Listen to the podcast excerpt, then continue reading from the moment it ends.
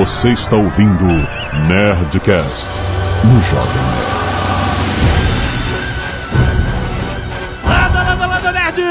Aqui é Alexandre Antônio de e eu torci por fantasia até o último grão de areia. Oi, eu sou o André Bianco, aqui diretamente de Osasco. Sou autor de alguns livros de terror e fantasia e o mais conhecido é o Sete. Eu sou o Leonel Caldela e eu chafurdo na escatologia e no sadismo. Aqui é Rafael Dracon e a pergunta fantástica de hoje é: quem vigia esse Nerdcast? Aqui é o Afonso Solano e qualquer coisa pode ser morta.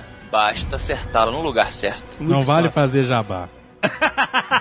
Não, vale, mas eu já eu quero ver. Não O vale, desafio. não, assim, ai, não já vale.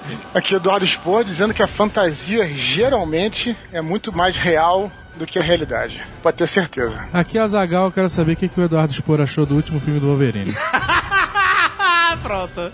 Pronto. Hoje nós vamos falar com esta constelação de estrelas da fantasia literária brasileira. Vamos saber com eles quais foram as dificuldades do início da carreira, como eles descobriram a vontade de escrever e como aconteceu, né? Como é que os livros deles chegaram nas livrarias. Vamos falar muito sobre fantasia nacional depois do e-mail. Canelada.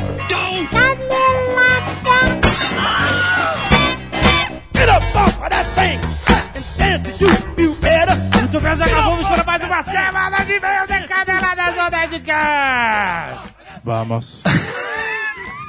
É, foi bom, esse vamos foi, foi especial, foi seu vamos de aniversário, né, Zagal? É, eu Olha gosto de fazer aniversário. A Zagal fez aniversário essa semana, parabéns, Zagal, e Nerd tem parabéns para o Zagal! Não, não dei, não dei, eu não gosto de aniversário. Ele tá ficando velho, não vai gostando mais, né, cara? não, nada se reverte em dinheiro ou presente. Tá certo, e presentes, pelo menos. Presentes são bem-vindos. São bem-vindos, ok, muito bom.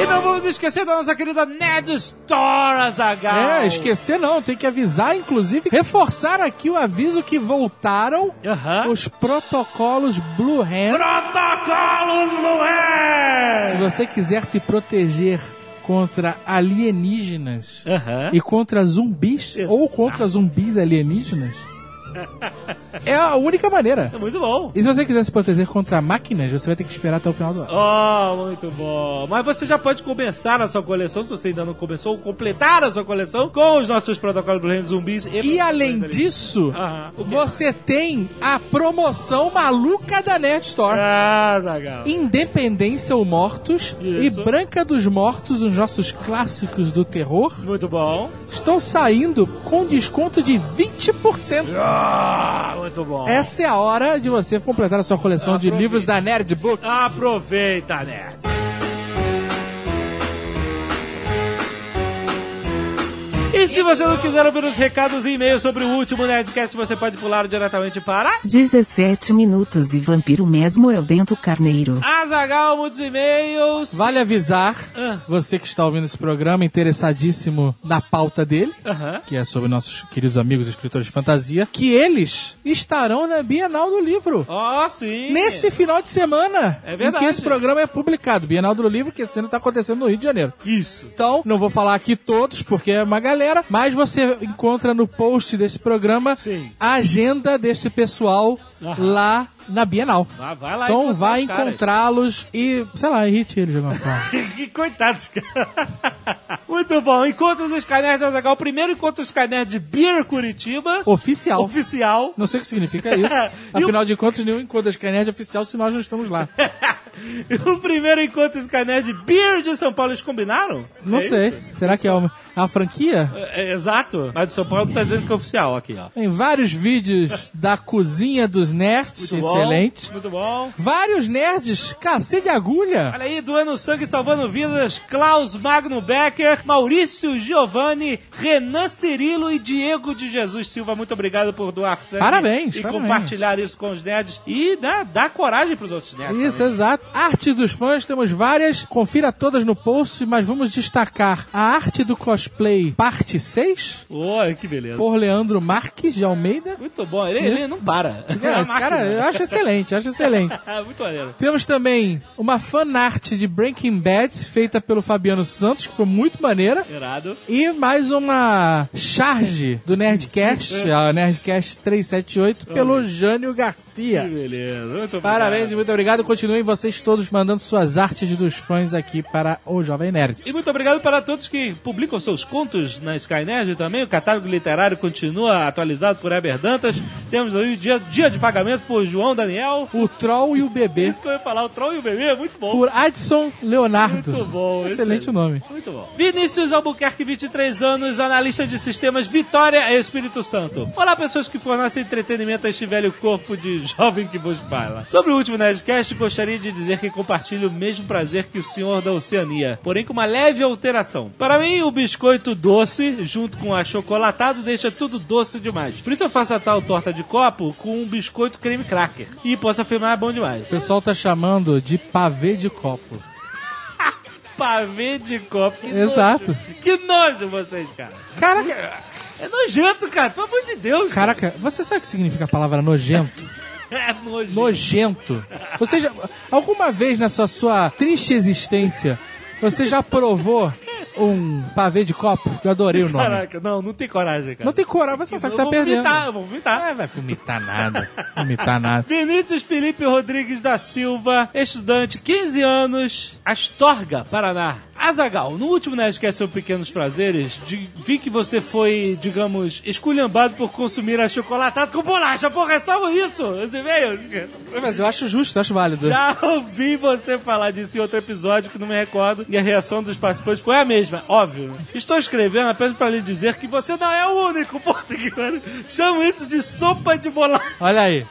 Cada um Eu- não cada um tem um nome, mas eu acho que a gente tem que instituir amigos da bolacha. É, E nem é bolacha, é biscoito. Mas bolacha é coisa de paulista.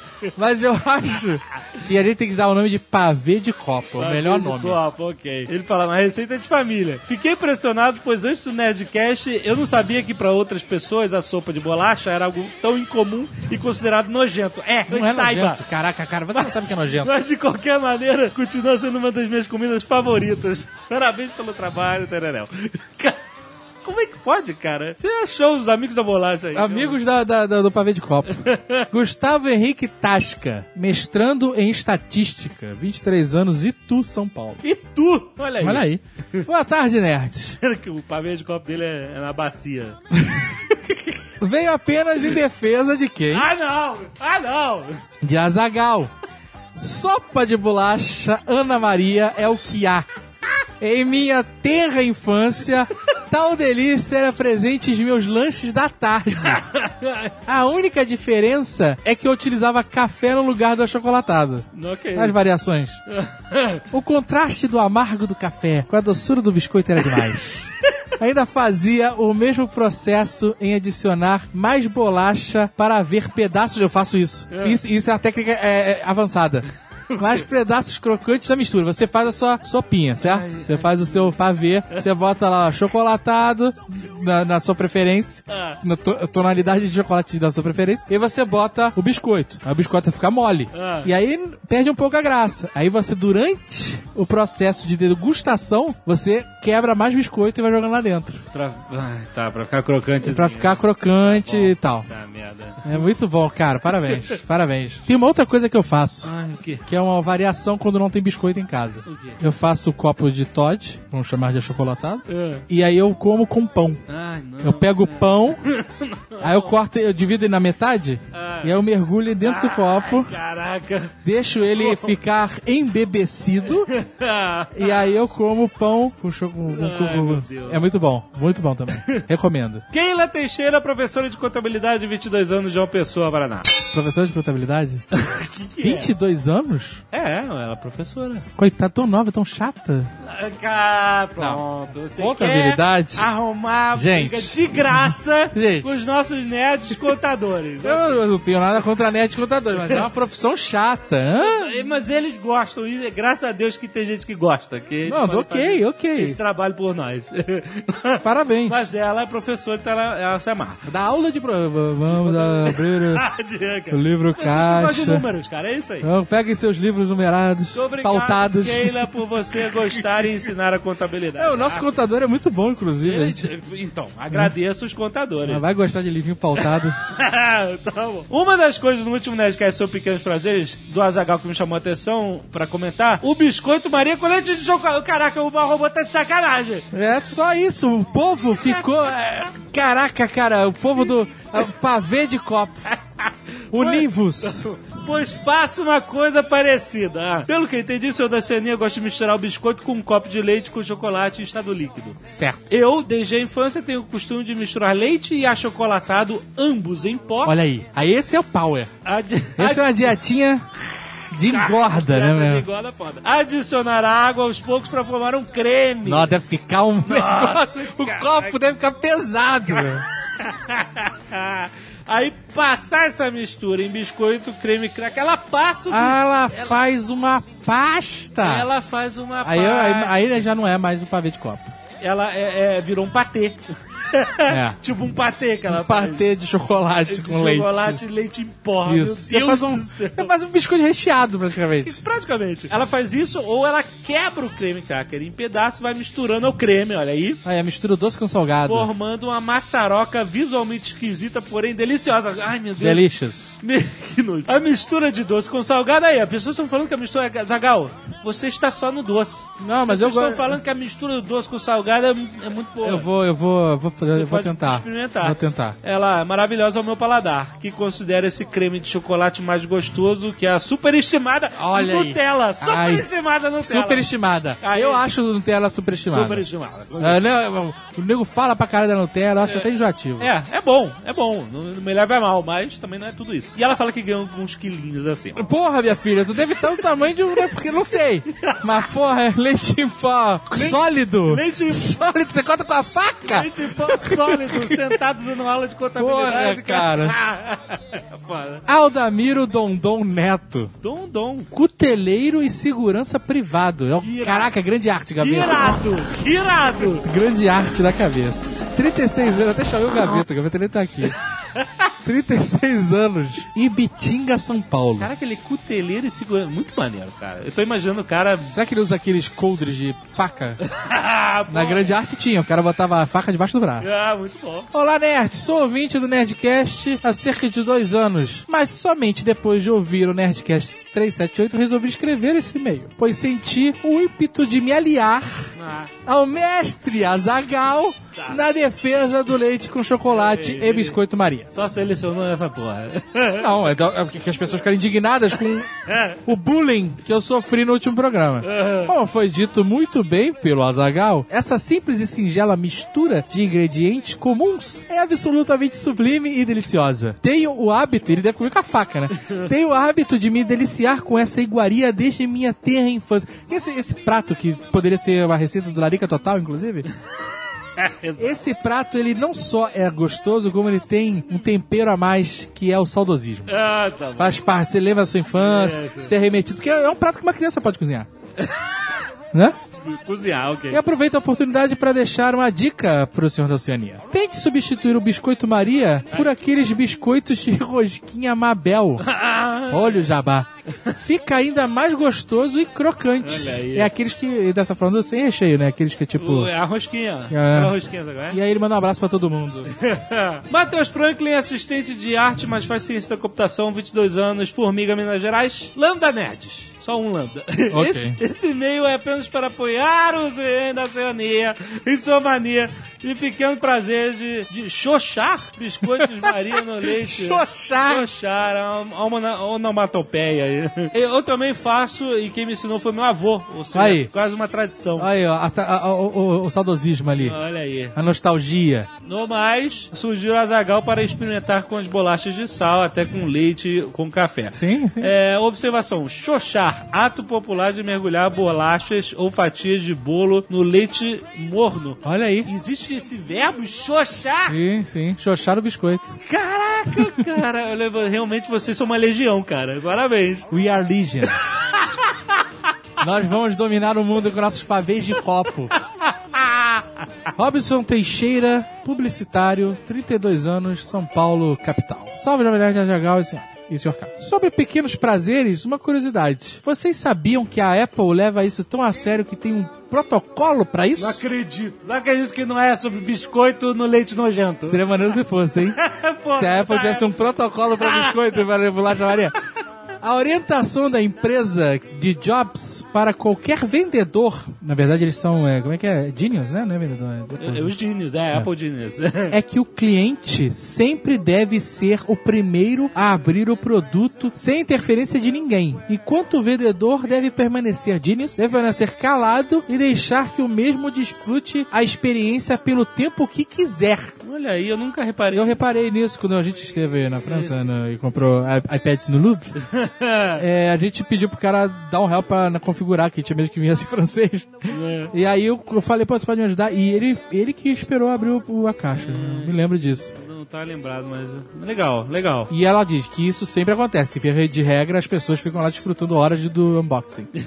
e ela diz que isso cria uma intimidade do comprador com o seu É device. você pega o seu filho. Exato. É isso? É. E tem mais. A embalagem de alguns produtos tem aquele design propositalmente. Sim, isso para que você abra o seu iPhone ou iPad e aquele vácuo faça a caixa deslizar suavemente Ah, e lentamente para fora da tampa. isso. Enquanto rufam os tambores, criando uma expectativa única para o cliente já no É unboxing. isso aí, tu levanta a caixa e a parte de baixo vai deslizando pra baixo. Muito bom, cara. São vários detalhes que no fim acabam fazendo a diferença. Lógico que isso não adiantaria se o produto fosse uma bosta.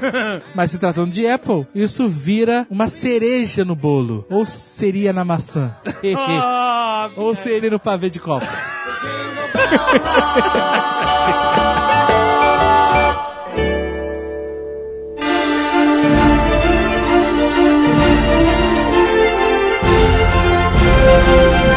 Eu acho importante, antes da gente começar, cada um falar rapidamente qual é o, o seu gênero. Eu acho que é legal, né? Pra definir como é cada um, né? É, o André acho que é o cara que tá mais tempo na estrada, né? Sim. Então pode começar por ele. Bem, sou autor de terror e fantasia. A maioria dos meus livros dedicado a essa criatura sinistra que é o vampiro. É isso aí. Eu acho legal falar, cara, é uma coisa que eu, os outros autores, a gente sempre usa o exemplo do André. A gente tem ele como um herói pra gente, pra ser bem sincero, como um cara que é, a gente recebe muitas pessoas perguntando: ah, mas eu fui rejeitado por uma editora, como é que eu faço e tal. E tem muitas maneiras que você pode fazer pra você chegar a ser publicado. E a gente fala sempre, nosso exemplo, a gente sempre dá o exemplo também do André, que foi um cara que venceu muito antes da internet, muito antes de ter. A internet ele não usou esse meio, né? Então as pessoas às vezes ficam pensando que só o Twitter, só o Facebook ajuda também. Então acho legal o André falar um pouco como é que foi o começo dele, como é que ele começou, a história dele, que eu acho uma história motivacional maneiríssima e que inspirou todos nós. Maneiro. Com quantos editores você dormiu, André?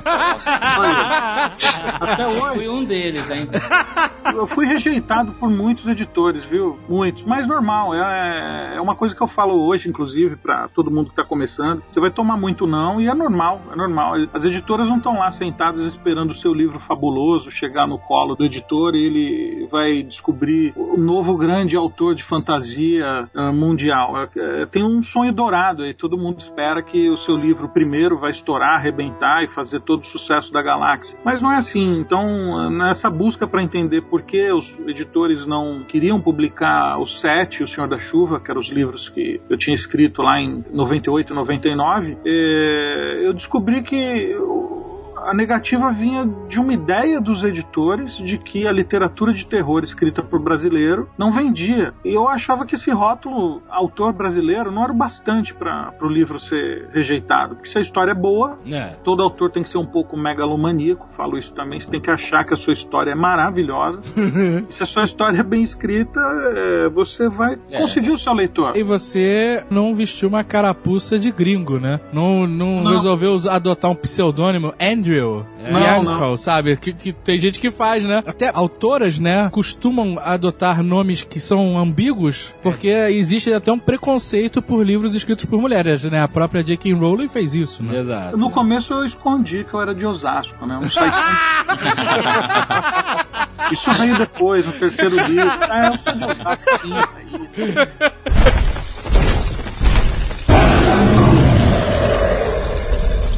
Sonho de ser escritor, o sonho de ser autor, é, nessa a sequência dessa busca dos nãos com as editoras foi justamente é, colocar na cabeça, pô, eu vou publicar meu livro, esse livro é bom, eu acreditava na minha história, isso tinha uma coisa que queimava dentro de mim, ó, sem zoeira agora.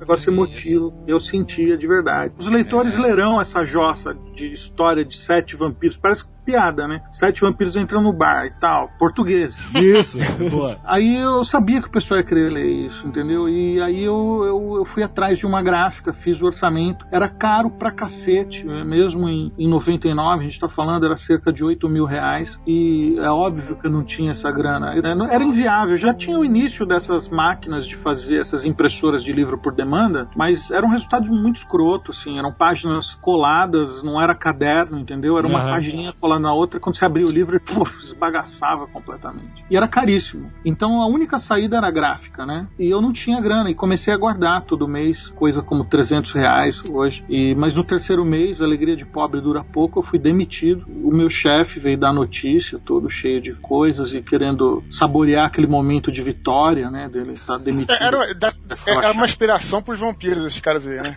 Ele é um personagem do primeiro livro. Pode falar. Não, e aí ele não entendeu, que eu fiquei contente. Falei, pô, ah, que legal. Ele falou, o que você vai fazer agora? Eu vou publicar meu livro. Mas ele era mal assim mesmo? Pra eu fazer uma pausa. Ele era ruim desse jeito, cara? Ah, o que, você vai fazer E agora? tu te vingou dele, cara, nos livros, de alguma forma? Não, não, não, não, não perco tempo com isso. Não. Não. Ia ser um Ninguém personagem. chupa ele nos seus livros. Ele era invejosinho, eu acho, sabe? E aí teve um momento icônico. Eu saí, do, era, era meia-noite, o, o emprego eu entrava meia-noite. Tinha que então, ser, né? Tinha que ser, Tinha né, que cara? ser, Tinha é, que ser. falar. É bem macabro, né, cara? Meia-noite e vinte, pego o meu ninho branco e volto pra distante Osasco. Acordo a minha esposa e saímos pra tomar aí um milkshake, conversar sobre o futuro e essa loucura que seria colocar toda a grana do fundo de garantia, que eu ainda não sabia quanto viria, no, nessa aposta do livro novo. Aham. Deu super certo, deu super certo. A melhor escolha que eu fiz na minha vida foi não ter medo de apostar essas fichas, entendeu? Aham. E depois você foi levando esse livro de, de como é que se foi de livraria em livraria. Não tinha internet na época, né? Como é que você É. Ao passo que não tinha internet, as livrarias não eram aglutinadas nas grandes redes como a gente vê hoje. Existia livraria de rua, É. existia aquela no shopping a livraria de família que estava ali há duas gerações, três, pequenas livrarias que eu formei uma rede na época, né, de pequenas livrarias, mas no final de alguns meses eu tinha o set na vitrine de umas 30, 40 livrarias em São Paulo. Que Então, maneiro, cara. Isso que é maneiro. difícil hoje de você conseguir, entendeu? É, com certeza. E as pessoas começaram a ver aquele livro na vitrine, ficaram Mas você, loucas. você tinha resistência da livraria, você chegava lá, tinha que encher o saco do cara, era só você que falava, né? Chegava lá e aí custou os livrinhos.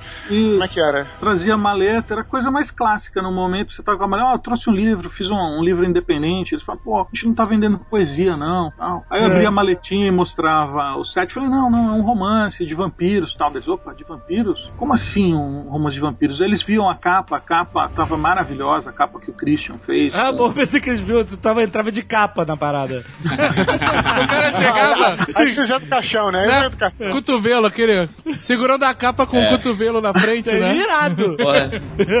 O pessoal via que tinha um, um trabalho, era uma história interessante. Tinha- eu mandei aquela famosa, aquele famoso subtítulo, né? Tem gente que não acredita em vampiros. E os livreiros ficaram encantados com aquilo e colocavam o livro na vitrine. Não sei se tinha medo de mim ou pena, mas eles colocavam. Porra, que maneiro, cara. Ou se você era chato pra caramba de ficar insistindo com os caras também, né? Eu coloquei o livro e nas, dois dias depois eu fui ver quantos tinham vendido já, né? Tipo É, assim. mas é, é legal. É, o que o André sempre me contou também era que ele chegava nas livrarias e ele perguntava pro livreiro se não podia botar ali na mesa, botar ali na vitrine. E os livreiros explicavam, não, esses espaços né, são pros livros maiores. Aí o André fazia uma cara de pup, fingindo que não sabia de nada, né? De, poxa, mas o meu livro. Fazer a cara de gato de botas. Gato de bota. Isso! Ele tem cara de Shrek, mas ele fazia da cara do gato de botas, né? Fazia pro cara ficar com pena, olhar aquele cara, puta, coitado, né? O maluco tá aí tentando. Tá, tá, tá, bota isso aí pra não me encher o saco. É meio esse caminho. Pô, mas isso é bem impressionante, porque esses espaços, não sei, em 99 lá, 2000, mas hoje, né, é, esses espaços são todos pagos, né? Não, não é fácil você botar um livro ali. Corrigindo um pouquinho aí ó, o, o Rafa, é o seguinte: é, eu fazia essa cara aí de gato de botas quando eles falavam, não, nós não vamos comprar o livro, é consignado. Ah, sim. Aí eu fazia assim, "Pô, como assim consignado tal? O que, que é isso? falava, não, o livro vai ficar aqui, daqui um mês você volta, se vender, a gente paga o livro. Aí eu ficava, simulava aquela desolação, na verdade, desconhecida.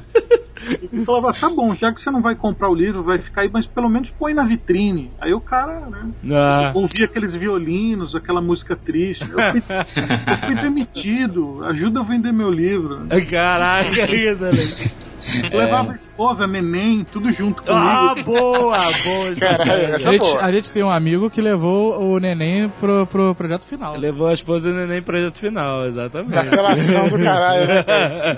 As editoras grandes, elas têm pessoas que vão até as livrarias, são chamados de divulgadores. Vão falar, poxa, cara, bota o livro aqui porque esse livro é legal, faz um treinamento com livreiros, fala sobre o livro. Então é claro que isso que o divulgador tá fazendo da editora grande, o André fez por ele mesmo. Ele e Exatamente. met- meteu a cara, entendeu? Exatamente, muito bom. Isso Eu- que é bacana. E digo mais, tomara que o pessoal da FINAC não esteja ouvindo, mas eu ia na FINAC Pinheiros e os meus livros estavam sempre escondidos lá no fundo, né? Na, é, literatura nacional e escondido num, num canto onde ninguém veria. E sempre tinham três. Que é o, o número que eles pediam. Eu tirava aqueles três dali, dava um pelezinho num, num Jô Soares, botava de lado, botava o meu lá exposto, tirava do Dan Brown, botava o meu lá bem exposto. Não, isso aí todo mundo já fez, é. Isso, Todo isso. mundo. É, isso tá- até hoje, né? Até hoje a gente faz isso. Vai ser que o Paulo Coelho não entra e dá uma, uma mexida no livrinho lá. né? É, o Jô Soares já falou que faz isso, pô. Até O hoje. Paulo Coelho faz uma parada, não sei se vocês sabem, que ele chama, ele chama de Blitzkrieg. Tava com ele, eu vi isso. Fala você. Ele chega na livraria, a mulher tava fechando caixa, isso foi embaçando na Itália, que chique. Aí ele, ele bateu assim na, na, na vitrine e ela, o que que é, não sei o que. O coração dela meio que parou durante um segundo. Ela falou assim: Eu sou o Paulo Coelho e meu, eu estou na cidade e não tem nenhum meu- livro meu aqui na vitrine. que absurdo! Mas falou meio brincando, né? Não, e falou, aí, falou brincando, falou brincando. e aí a loja tava fechando, eles tavam- elas estavam tipo fechando caixa lá no, no fundo. Aí ele perguntou, cadê meus livros? Ela, ah, tá lá no fundo. Ele, ela, "Ah, no não, fundo?" pelo amor de Deus. Aí abriu, levou, aí ela realmente tinha uma, uma sessão que era só Paulo Coelho. É verdade, mas tava no fundo. Tava. Mas aí ele foi, bateu foto. E depois a Thalita, a Thalita Rebouças, falou que ele fez a mesma coisa em Veneza. Fez a mesma coisa do menino. É, ele gosta de fazer isso. Thalita é outra que, assim como a gente, né, cara, ela corre atrás absurdamente das paradas, faz show em livraria Né? quando ela vai, Exato. faz um monte de coisa, né? Adoro a Thalita. Manda Sim, muito sim. bem. Eu devo dizer que conheci o André Bianco na minha juventude, exatamente numa experiência de preconceito que acho bacana compartilhar, porque o paradigma, né, é, foi mudando, mas eu lembro claramente de entrar na livraria, pescando um pouco do que a gente falou no começo, da coisa da dificuldade da fantasia nacional e tal, e de olhar lá nos livros, é, aqui no Rio de Janeiro, né, já, e tinha lá André Bianco e tal, aí eu falei, ué, que porra é essa? Aí abri Vampiro, e aí exercer a minha ignorância jovem, né, de tipo, ah, brasileiro escrevendo sobre vampiro. Bonito Eu isso. le- É, não, eu admito aqui, eu era, como sempre já disse aqui no Jovem Nerd, se você é jovem e está ouvindo esse programa, você é um idiota hoje. um dia você vai perceber isso, é normal, você faz idiotice. E aí foi um tempo depois que eu fui lá de novo e falei, não, não é possível, deixa eu dar uma olhada. E aí você acaba, né, iluminando e erradicando a sua ignorância. Mas é engraçado que hoje é diferente, né? Ainda, ainda tem essa coisa, mas você foi realmente um divisor de águas nesse sentido aí, cara. É, eu acho que assim, que hoje em dia o jovem, ele tá bem menos preconceituoso do que era a nossa geração e a geração pra trás. É, eu não sei exatamente porquê, eu acho que a geração dos nossos pais, elas têm mais preconceito, talvez por ser uma parada que no passado, o que era brasileiro era meio confuso com o que é do governo e tinha a questão da ditadura, eu sei lá por que que era, cara. Eu sei que hoje em dia o que eu vejo, eu acho que vocês também devem sentir isso, o Afonso, o Rafael, o Leonel, é o contrário, da galera ver que é brasileiro e falar, poxa, que legal que o cara é brazuca. Eu ouço Sim, isso é. direto, É. e eu acho que vocês devem sentir a mesma coisa. Isso é uma coisa que, cara, é, isso não tem preço, cara. É uma mudança de cultura. O Alexandre outro dia falou no vídeo, né, que é possível mudar a cultura de. É, a- porra, cara, há 200 anos atrás, escravidão era normal, né? E a cultura muda. É interessante a gente estar vendo um momento em que essas coisas estão mudando, cara. A mente do jovem tá mais aberta, a mente das pessoas tá mais aberta. Então eu acho muito legal isso, cara, e tá É, participando dessa isso jornada. foi conquistado no aço ali, né?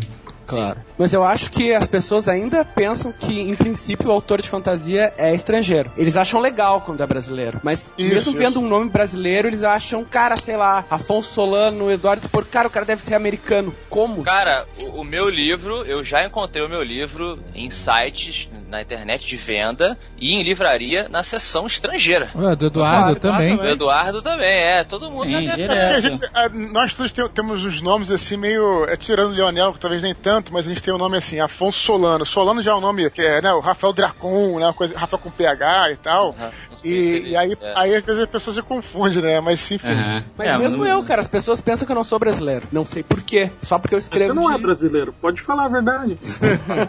Sou de onde, então? Você é foragido, Leonel. Então tá. É, eu, eu saio em matéria, pelo menos umas duas vezes por ano eu saio em matéria, como o norte-americano Rafael Dracon. Sério? A Bahia, então, adora. O Jornal da Bahia já me colocou lá. Que tinha feito sucesso nos Estados Unidos e foi lançado no Brasil depois. Olha aí. Aí esses erros são engraçados. Uma vez a gente viu, né, na estante virtual, não sei se o Rafael lembra, estavam colocando Puta, lá o. pode crer. Eu não sei o que, que- acho que erraram o nome, era. era É, porque colocaram Dra- assim- Dragões do Éden, Dragões do Éden, era uma coisa assim. Não, não, é porque eles Éden. colocaram que tava tendo o, o lançamento de Dragões de Éter, Corações de Neve de Eduardo Spor. Oh, que Oh, beleza. E o Eduardo Spor também já foi, segundo a imprensa, autor do livro Nerdbook, Isso. Que era sobre um alienígena zumbi.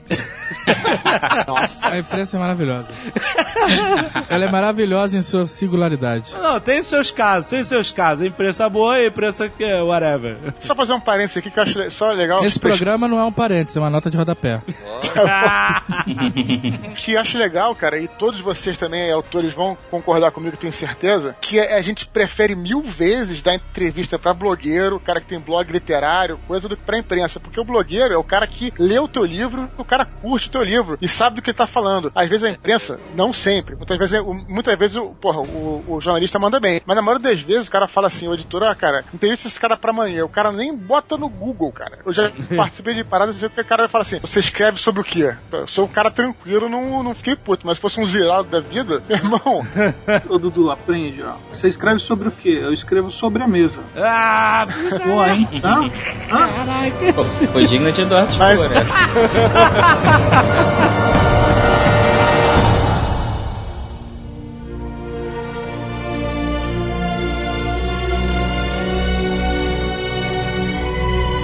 Leonel, você é um cara muito ligado ao RPG. Sim. Aham. Como é que começou a ideia? Porque a gente começa moleque jogando RPG, se diverte. É, o RPG ele abre muito as fronteiras da criatividade. Mas aí, você começou quando moleque jogando RPG, essas coisas? Sim, cara, comecei jogando RPG com 13 anos. Como todo mundo, assim, acho que dessa galera, fiquei obcecado. Você ficou obcecado em comer todo mundo, galera? Foda. Nessa. Tá foda. Eu tinha uns, acho que 21 anos por aí, eu tava maluco, assim, queria ser escritor, meio tipo o Vianco, assim, tava com essa obsessão e eu era professor de inglês. Tem uma história um pouco parecida, assim, né? Eu era professor de inglês num curso escroto, assim, que pagava muito pouco, atrasava um salário por meses, assim. Os caras me pagaram, tipo, três meses de salário juntos, assim, e eu peguei e fui pra São Paulo, porque tava tendo o Encontro Nacional de RPG e eu botei um monte de coisa debaixo do braço, botei roteiro de história em quadrinhos e um conto baseado em Dragonlance, né, que é o cenário de RPG antigo que Sim, era sim. de Dungeons and Dragons, né? Aham. Quando a gente chegou lá, em São Paulo, no Encontro Internacional, eu conheci o pessoal que editava a revista Dragão Brasil, que era uma revista de RPG que existia anos atrás, durou 111 edições. Entreguei esse conto pros caras e eles demoraram só um ano pra ler. É, normal. Normal. É, tudo isso é default, né? É, isso é default, cara. Tipo, as pessoas nos entregam hoje em dia, que eu trabalho na editora Jambô, né, como editor, eles entregam material, coisa e tal, acham que, sei lá, semana que vem vai estar lido. Meu, o meu material demorou um ano. E o, o editor que leu, que era o JM Trevisan, ele me falou. Ele leu porque ele não tinha nada pra ler no metrô. Aham. Daí pegou aquele negócio lá e, porra, vamos ver se essa merda é boa, assim. É, o que é default também, né?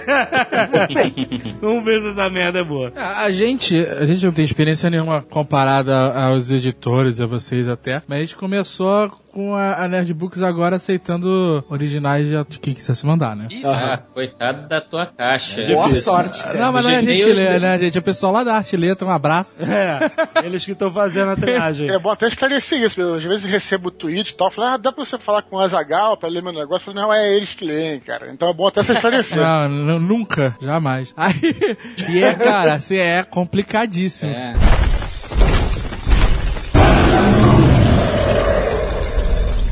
Mas no RPG, é, Leonel, você, o cara leu depois de um ano o teu conto, e aí? Como eu falei, cara, eu queria escrever, na verdade, qualquer coisa. Eu tava indo, tentando história em quadrinhos, tentando literatura mesmo, e RPG, que eu sou fanático, assim, há bastante tempo, né? E a minha porta de entrada acabou sendo pelo RPG, porque esses editores, né, Marcelo Cassaro, JM Trevisan e Rogério Saladino, eles editavam a revista Dragão Brasil e eles tinham criado o cenário de Tormenta, Sim. que é o cenário de RPG nacional mais famoso que existe. Sim, sim. Muito jogado. Então, depois que eles leram o meu conto, eles me convidaram pra fazer um romance no cenário de Tormenta. Aham. Que era uma ideia antiga, assim, que existia, pô, um dia tem que ter um, um romance nos moldes do que existe de Forgotten Realms, de Dragonlance. Sim, pô, sim. tem que fazer um romance de Tormenta, só que nenhum deles fazia, deles me convidaram. Então, o meu primeiro livro já foi assim. Tu não ficou no começo meio atormentado, não, cara? Não. Ai, caraca! Ah, hoje tá pelo, pelo... É um fire, né? Quando eu conto essa história, as pessoas acham que dá, agora vai ser o final feliz, assim, então você publicou o seu livro. Na verdade, não, porque eu passei um ano escrevendo o livro e quando eu tinha terminado, ele tava pra ser lançado, a editora que ia publicá-lo deu um puta calote em todo mundo, largou a linha, deixou de pagar royalties, deixou de pagar salário, deixou de pagar todo mundo e eu tava com um livro sem editora Aham. que eu tinha passado um ano escrevendo, né, sem nenhum, nenhuma perspectiva. O livro foi pra, junto com toda a linha Tormenta, né, os livros de RPG e tal, foi pra editora Jambô aqui de Porto Alegre, meus amigos e tal. Aham. E, cara, foi quase dois anos, desde que eu comecei a, a escrever ele até ele ser publicado. Nesse meio tempo, antes do livro ser lançado, ele vazou pra internet. Sério? Sim. Como? Tropa de elite, pô. Apareceu numa lista de discussão, ainda na época das listas de discussão, apareceu um cara com o nome de usuário O Inimigo do Mundo, que era o título do livro. E o cara só tinha um e-mail, ele botou assim: aqui vai o link para download do livro O Inimigo do Mundo, ainda não lançado. Caralho. A males que vem pra bem. Porque Ah, mas bem pra bem. eu nunca admiti isso, mas eu não tinha dinheiro, eu li o teu livro naquela época também, né? Nessa, vez- nesse fórum aí. E tantos anos depois, eu publiquei o código élfico pela Fantasy Casa da Palavra. Olha aí, gente. Muito obrigado Que ao cara que fez a pirataria. Eu tenho uma coisa pra dizer também a vocês. Ih, já que tá todo mundo falando. Ih. Leonel. Ah. Eu sou o inimigo do mundo. É isso que eu esperava que o Rafael falasse, cara. Como é que foi aí você escrever um livro de um cenário existente? Como é que foi esse desafio? Que é diferente, o autor às vezes ele tá com tudo em branco e ele vai moldando do jeito que ele quer. Você tinha limites, né? Você não podia inventar tudo. Você tinha um cenário, você tinha que se aproveitar dele. Como é que isso ajudou você a fazer a história e como é que isso talvez às vezes te atrapalhou aí? Não, eu não posso ir ali porque eu tô passando os limites do cenário, eu tenho que voltar um pouco. Na verdade, muito mais ajudou do que atrapalhou. Aham. Porque, como eu já tinha um cenário pronto, assim, as regiões, os povos, todo esse negócio, eu podia me preocupar mais com a história. Aham. Eu tive muita liberdade. O pessoal teve uma confiança absurda em mim, não sei, até hoje eu não sei por que que eles confiaram tanto em alguém que nunca tinha publicado, na verdade. Aham. E a ideia do livro, desde o começo, era definir a origem da tormenta, que é o maior, e- maior ameaça, assim, é o que define o cenário mesmo. E, pô, os caras me deixaram inventar a origem. Olha, mano. Claro que isso foi aprovado e tal, não ia ser qualquer coisa da minha cabeça, mas enfim, a ideia foi minha. Então é um negócio, sei lá, foi muito legal, assim. Eu tive daí ajuda de editores experientes, coisa e tal, que me guiaram e tal no processo. Muito E maneiro. a ideia, desde o início, era ser uma trilogia, só que a gente não sabia, podia ser que o livro desse super errado, então o primeiro livro ele acaba em si mesmo. Só como ele Estilo, deu estilo certo. Star Wars, né? Estilo Star Wars, né? Que É, fecha, por aí, né? cara. A referência era Star Wars. Mas e aí, o que você ficou nervoso no lançamento? Como é que foi? Como é que foi a recepção da galera? Como é que foi a distribuição? A distribuição no início era bem limitada, né? Porque a Jambô estava começando ainda na época. Era uma editora que foi se tornar muito, muito significativa no ramo de RPG, mas na literatura ainda estava começando bem no início. Era o primeiro livro de literatura que eles tinham. Então as livrarias não sabiam nem onde botar muitas vezes o livro. Uhum. Não sabiam se botavam na parte infantil, né? Infanto-juvenil. Só que daí tinha cenas extremamente sangrentas e parede de escudo e caralho.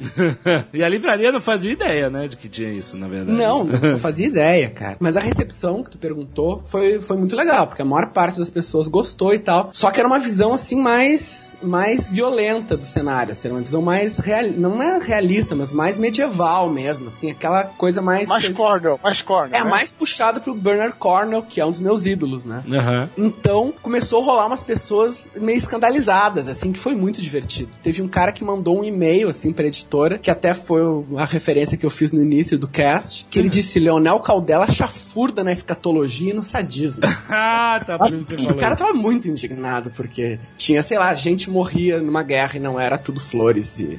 O que ele tava querendo dizer é: esse cara foi publicado e eu não fui. Esse que ele tá querendo Exatamente. dizer. Exatamente, cara. Exatamente, cara. Já que você falou disso, eu vou perguntar: como é o ego, a inveja e o recalque nesse mercado que vocês trabalham? Tem muito disso, né? Do Primeira cara que. coisa que eu aprendi, eu aprendi a fazer com o Eduardo Spor foi quando você vê algum hater reclamando dessa obra, caralho, não sei o quê, você clica no perfil dele, seja qual rede social for, você procura se ele é escritor, né? O wannabe. Provavelmente vai ser. 89% são.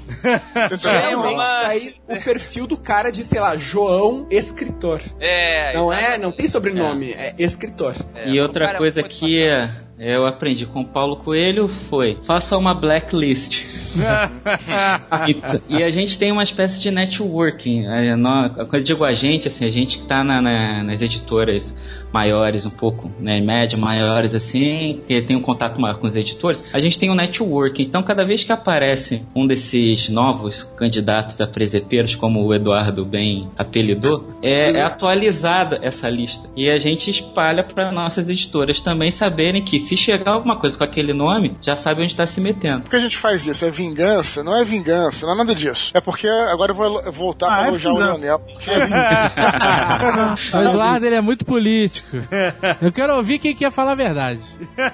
Não, o Rafael vai concordar comigo. Não é vingança. É porque é o seguinte, cara. Você não pode aceitar um cara desse, publicar um cara desse, porque com certeza esse cara vai ser um problema pra você pra sempre. Pra sempre. Então, eu, Exatamente. o Leonel, ah, por que, que os caras gostavam, confiavam em mim e tal? Postura profissional, cara. Você acha que é fácil pra qualquer um chegar assim e falar: olha, o meu, meu, meu texto tá aqui. O Leonel man- mandava pro editor dele. O editor falava: não, não é isso, não é isso, faz isso. O Leonel baixava a bola, era profissional o suficiente pra ir lá reescrever. É claro que o cara só vai se dar bem, porque o cara não tá preocupado com ego, entendeu, cara? É um cara que trabalha. Uma vez quando eu trabalhava no mercado de publicidade, me falava: ah, prefiro trabalhar com um cara que seja tranquilo do que um cara que seja uma- um, um gênio, mas que é Gênio, maluco. mas é- é. Não aceita porra nenhuma. Então, não é vingança, é porque tem muito nego fazendo merda aí, entendeu? Queimando a editora, entendeu? Queima tudo, tudo. Isso fala um pouco do, do, do tipo de pessoa que ela é, né? Você imagina um Bernard Cornell, um Tolkien, um George Martin entrando em, em fórum pra falar mal Isso, do outro autor? Ah, esse autor é um merda. Você imagina esses caras perdendo tempo com esse tipo de coisa? Você imagina? Exatamente. Eles não perdem tempo porque eles têm mais o que fazer, porra. Exato. Sim, sim. Só deixar claro o seguinte, que a gente não é, a gente não é que a gente não gosta de crítica não, pelo contrário. A crítica que é construtiva, o cara fala, ah, não gostei do teu livro, mas que eu não gostei por causa disso, disso, disso, disso, disso, disso, disso, e eu tô falando porque eu espero que você melhore e acho interessante participar. Cara, que, que, que legal, entendeu? É, que legal. Diferente, é bem cara- diferente. Se, se o cara chegar pra você e falar, porra, um, como é que é, Escatol, escatológico, esse cara é um doente, né, cara? Porra, vamos lá, né? É diferente do cara trazer exatamente uma crítica construtiva que você sente que ele tá dizendo ali porque ele gostaria que realmente melhorasse, porque ele gostou de diversas coisas e né, esperava algo que se adequasse ao gosto dele também. Isso é Claro. importante lembrar, né? Do cara que resolve, por exemplo, atacar, você detecta logo o autor. Em vez dele atacar a obra, ele começa a falar assim: não, esse cara obviamente publicou porque ele é amigo de fulano ou de Beltrano, porque ele Esse dormiu negócio do amigo de fulano é mortal, cara, né? É, Tipo, quando o cara fala, aparece. aham, é, você já sabe que ele, puta, inveja nível over 9000, né? Não, não vá por esse caminho. Dá até a dica pro hater, tenta disfarçar, amigo. Os outros argumentos que esses já estão batidos Isso aí. é bacana pra caramba que o Afonso falou. Quando você recebe todas essas críticas, você tem que separar o joio do trigo. Mesmo quando o cara não gostou de nada e tal, falar o seguinte, porque é, às vezes o cara tá fazendo a crítica a- se adequando ao que ele gostaria de ver, né? Não que se tem É. uma, fez uma coisa errada e tal. Então você tem que pensar, peraí, essa crítica. Será que eu no meu próximo livro eu vou, eu vou mudar? Porque. eu- não, eu tenho que seguir o que eu mais ou menos pensei. Pô, pra mim, cara, todo mundo me criticava falando que eu poderia melhorar os diálogos. Porra, eu comprei livros de diálogos e estudei pra cacete pra fazer os próximos livros. Porque realmente foram críticas construtivas. Eu, Entendeu? Então eu é acho isso muito legal, muito bonito. Mas a gente perguntou, a gente quer saber daquele cara que é invejoso, que critica, que faz fofoquinha pelas costas. Essa parada, é isso que a gente quer saber. Quer saber do Underworld? Você quer nomes? Não, não quero saber nome, só quero saber como reagir a O que isso. tu quer, rapaz? Chegar num evento de ficção científica e os caras ficarem falando que, ah, esse cara só vendeu porque é amigo dos caras do Jovem Nerd. Né, Esses caras nunca vão falar num lugar onde tu esteja fisicamente. né, É cara? isso que eu ia falar agora, Azagal, que parece Big Bang Theory, que tem, tem uns episódios desses também, né? Que os caras ficam falando mal dos, dos físicos, os físicos chegam, eles, opa, não, quem nunca viu o hipócrita? É meio que isso, que esses caras, eles falam pra caramba na internet, juntam, faz comunidade, xinga, cria, cria tudo. Quando chega na nossa frente, nos eventos, quer tirar foto, aí segura, traz o livro, pede pra você assinar, e fica todo feliz, pergunta se você pode ler o original dele, fica todo feliz. Tremendo, tremendo, né? Tremendo, cara. Tem, tem uns que tremem, só falta chorar. E aí, tu vira de costa, vai ver na internet, às vezes o cara tá lá tweetando, ah, falando mal de tudo, tudo todo mundo. Quando eu publiquei ainda, não era comum ver livro de terror e fantasia nacional. É, rolou um negócio muito dos próprios leitores do fandom, né, que chamam. Uhum. Quem é esse cara? Quem deixou ele publicar? Por que, que ele tá escrevendo essa história de vampiros? Tipo, parece que tinha que passar por uma avaliação dele, de todo mundo e pedir uma permissão para publicar um livro diferente do que estavam fazendo, né? Mas isso existe, cara. Existe e sempre existirá. As pessoas vão é, invejar o seu trabalho, vão criticar, mas a crítica, como todo mundo falou aí, quando é embasada, quando você percebe que a pessoa leu o seu livro e tá fazendo uma crítica, ela pode te levar para um lugar melhor, entendeu? Faz parte do amadurecimento do escritor Bonito. saber reconhecer os seus pontos fracos. Sim. Bonito. E aquele cara que vai na tua tarde de autógrafos, leva o livro dele e bota na mesa? É, Você né? sorri e agradece. Aí, Rafael, Rafael. Porra, a gente já passou muito isso, né, cara? Tem uns que furam a fila, furam a fila só pra deixar o livro ali. Não, é rapidinho, não sei o que lá, sou amigo do Eduardo, vim deixar o livro aqui pra ele. Presepeiro. Entrou na blacklist. É baba ainda. Agora tem leitor meu que leva sangue, leva. Caraca! Nossa senhora. Mas aí tudo bem, é porque ele é leitor, cara. O leitor tudo o bem. leitor é ótimo. Ah, o o que leitor- quiser. Pode tudo, Eu não né? tô falando leitor, eu tô falando da corja. tá bom. Eu não sei quem que você tá querendo Eu levantar. não aí. sei, não tô querendo levantar ninguém, eu tô O que eu querendo. posso Porque... dizer é o seguinte: o Afonso acho que deve estar aprendendo, e o Rafael e o, e o Bianco e o Leonel já devem estar safos no que eu vou falar agora. Que é incrível, cara. Como hoje em dia a gente vê de longe, quando o cara é um cara que é um leitor teu, que tá lá como teu fã e que quer, poxa, participar e tal, e é quando o cara quer se aproveitar de você de alguma forma. Cara, sem sacanagem. Tu vê pelo olhar, tu vê pela. É incrível. Pela postura. Percebe na hora, pela postura. Então a gente já sabe que são os caras, sabe o que o cara vai fazer, então a gente já tem. Então não adianta querer enganar, entendeu? A gente já tem um esquema e já sabe como é que lida com essa galera aí. Muito bom. Muito bom pra você, cara, palha. Tacaram todo mundo na fogueira.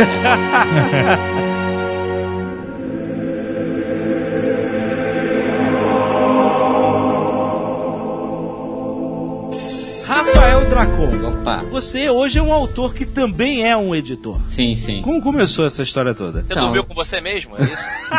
É, é uma masturbação editorial.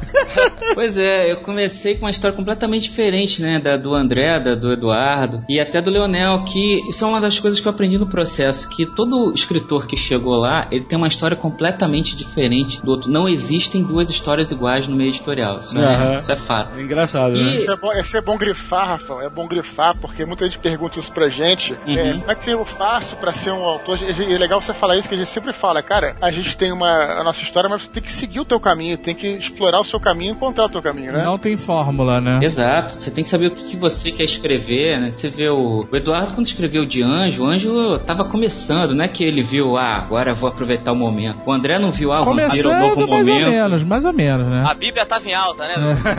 Ah, e já tinha, já tinha aí o, o, o Anjos Rebeldes. Né? É, que ele veio naquela época do Fallen também, desses livros que depois começaram a procurar do gênero, né? É o que você quer escrever. Então, eu quis escrever o Dragão Jetta durante o período de faculdade, porque eu queria resgatar o que a minha geração sentia assistindo Caverna do Dragão. Aham. E também eu queria trazer aquela poesia que eu encontrei no Final Fantasy VI, que foi o jogo da minha vida. Eles tratam a poesia nessa série de uma maneira muito própria, né? Eu queria trazer aquilo pra mim. Então foi assim que durante a faculdade eu comecei a fazer o, o Dragão.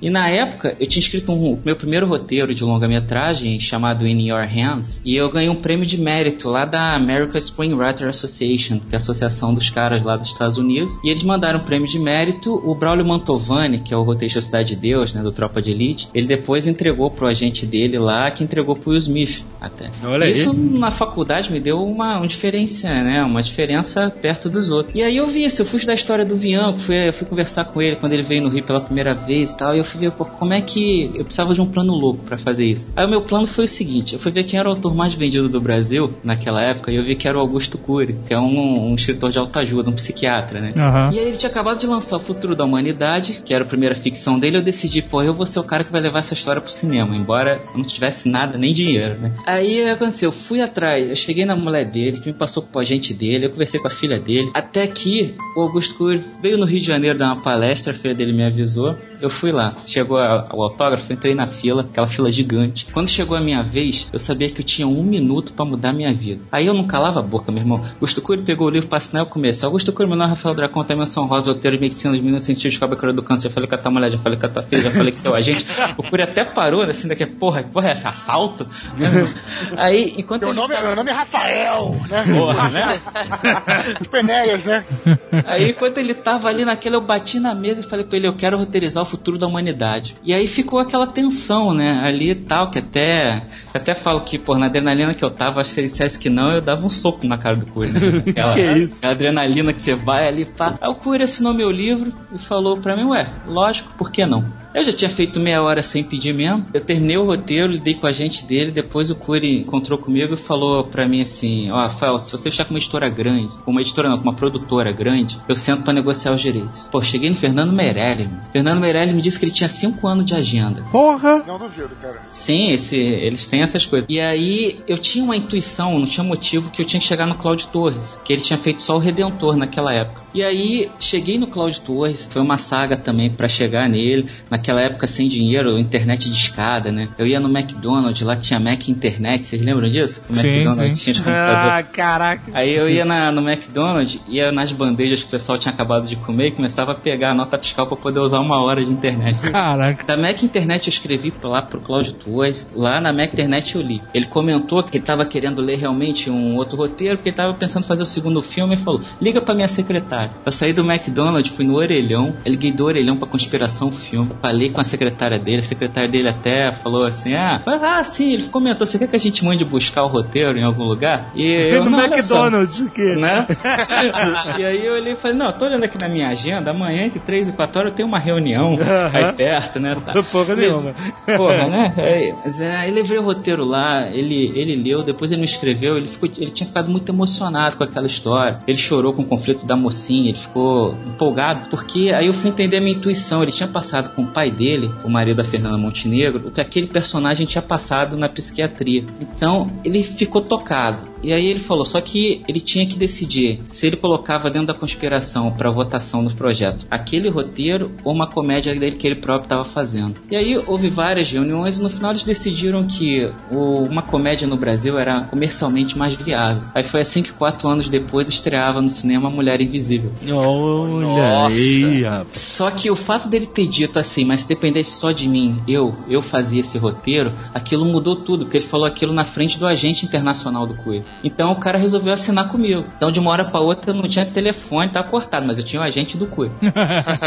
e o Eragon tava estourando naquela época, né? Tava começando a coisa do Dragão, a Planeta, que foi a primeira editora, tava querendo entrar, e o Augusto Cury tava indo pra Planeta. Então, o meu original chegou na mão do Pascoal Souto, que hoje é o editor-chefe da Leia, e é assim que começou a coisa, mas mostra também a coisa que o próprio Eduardo tinha falado sobre o público, né, de confiar, tá? Naquela época os próprios editores tinham receios, tanto que o Pascoal foi o cara que acreditou em mim, mas o presidente da Planeta nunca queria ter publicado Dragon's Jet. Ele falou, era muito grande, ele queria cortar pela metade. Além disso, eu era um autor de literatura fantástica brasileiro estreante, isso é muita coisa numa frase.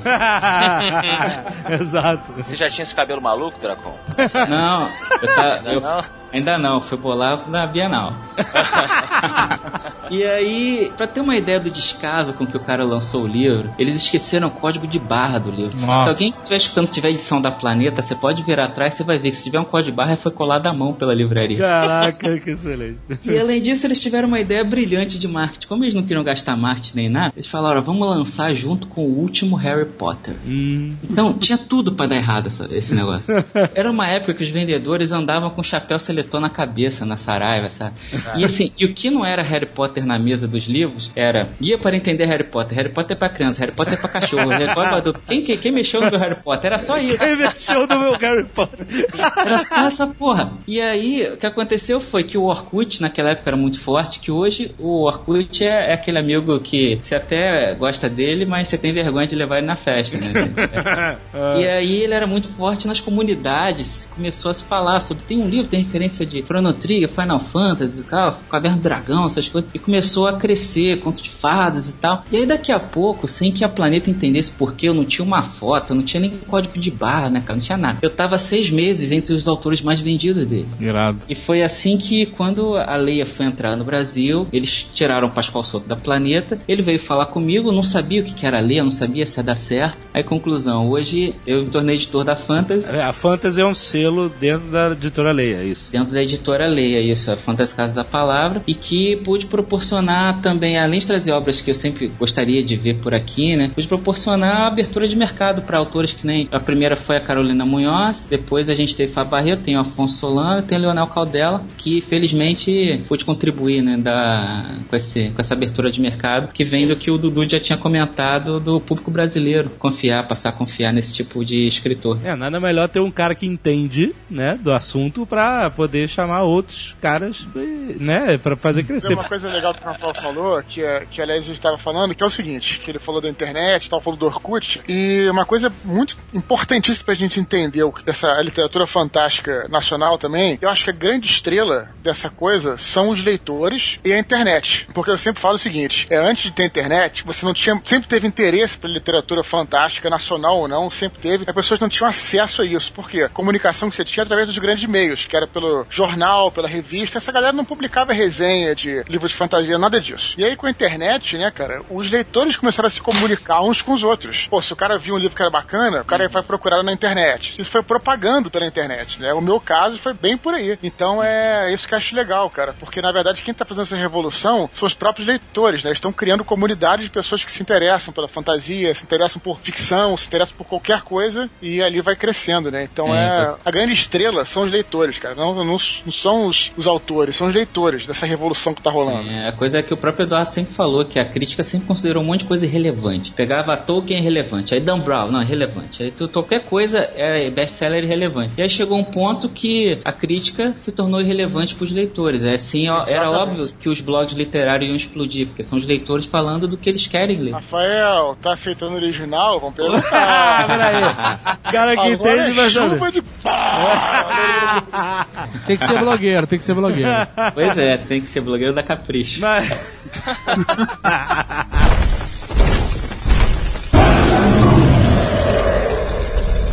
Quero perguntar pro Afonso Solano. Pois não, estou aqui pra isso. Tem uma coisa interessante pra quem escreve fantasia e tal, que é o seguinte: tem pessoas que escrevem fantasia usando o universo que já existe. Sistema métrico, sistema de horas, de peso, né? Tudo que a gente conhece. E tem outros autores que inventam tudo, como você, por exemplo. Não tudo, mas algumas coisas são diferentes do convencional, do usado pelas pessoas. Eu encontrei com um cara no aeroporto e o cara tava com o teu livro na mão. O espadachim de carvão. Isso.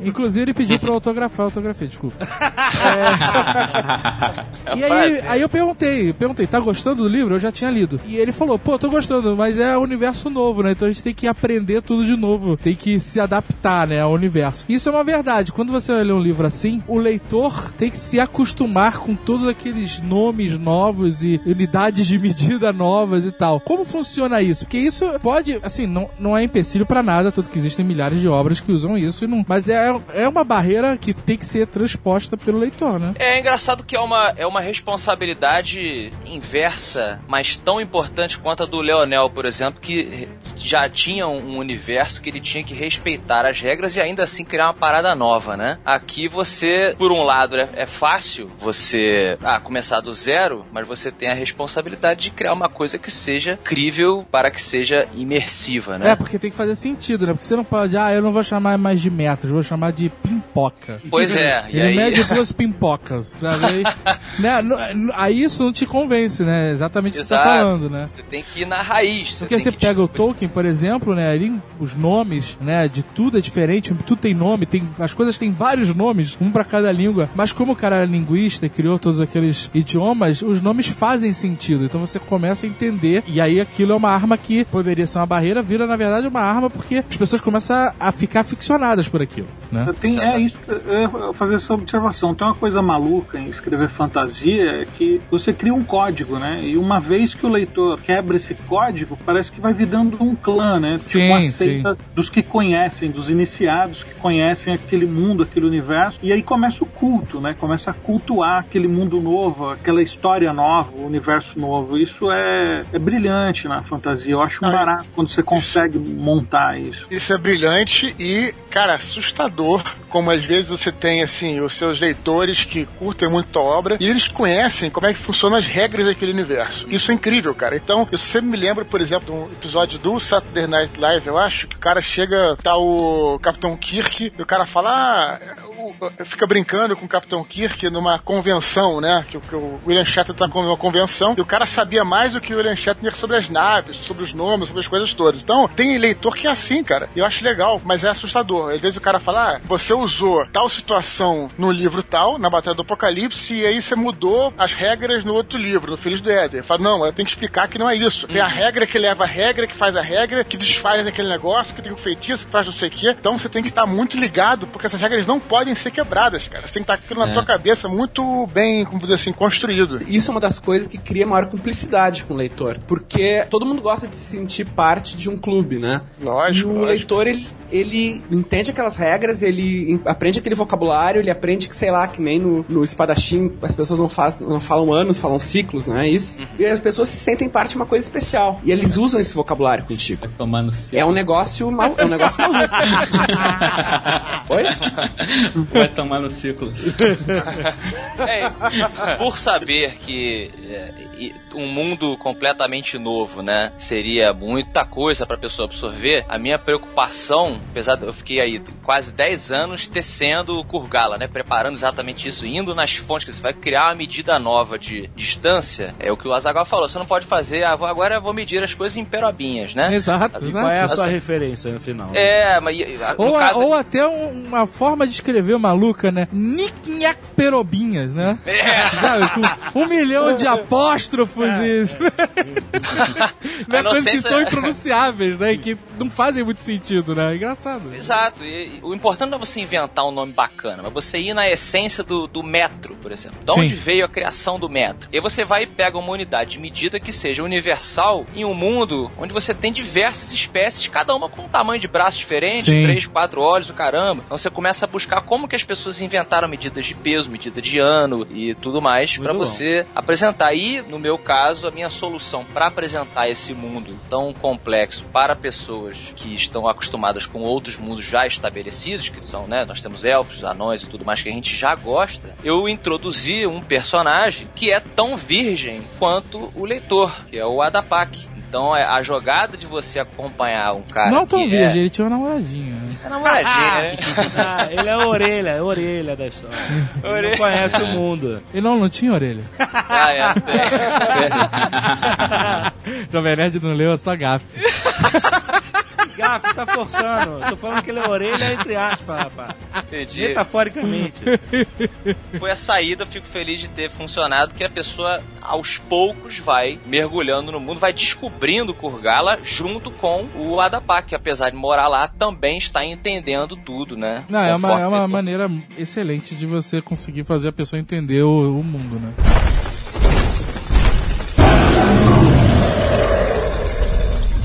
Uma regra do expor verso que eu não entendo até hoje. Olha Opa. aí.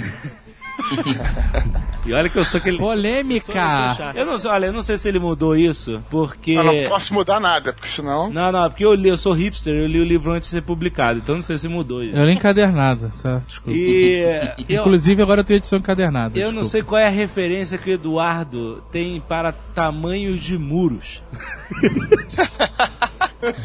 Porque Por ele quê, cara? descreve que os muros da Babilônia tinham 50 metros de altura. Eu olhei, 50 metros, Eduardo? Tá acontecendo? 50 metros é um prédio de 15 andares, maluco. É isso Olha, de muro, maluco. A minha referência, vou até é, fazer uma brincadeira, mas falando sério, puxando até pra uma outra parada. Eu acho que hoje em dia, a gente, todos nós, temos uma referência muito visual em termos de cinema, né? Então é. Eu, porra, aqueles muros de Mordor, pra mim, são as coisas assim que estão na minha cabeça sempre tiveram, né? Tanto do tem 10 Mordor do metros de filme quanto. altura. do- Que 10 metros o quê? Claro Aquele tem tem. os, tro- os trolls? Que 10 metros, tá maluco? 10 Não. metros, no máximo. Não, não, não, não. Ficando alto, hein? 12, vai, 12. Que 10 metros o quê, cara? Tá maluco? Você mora, você mora, você mora em, sei lá, em algum lugar que é muito pequeno aí.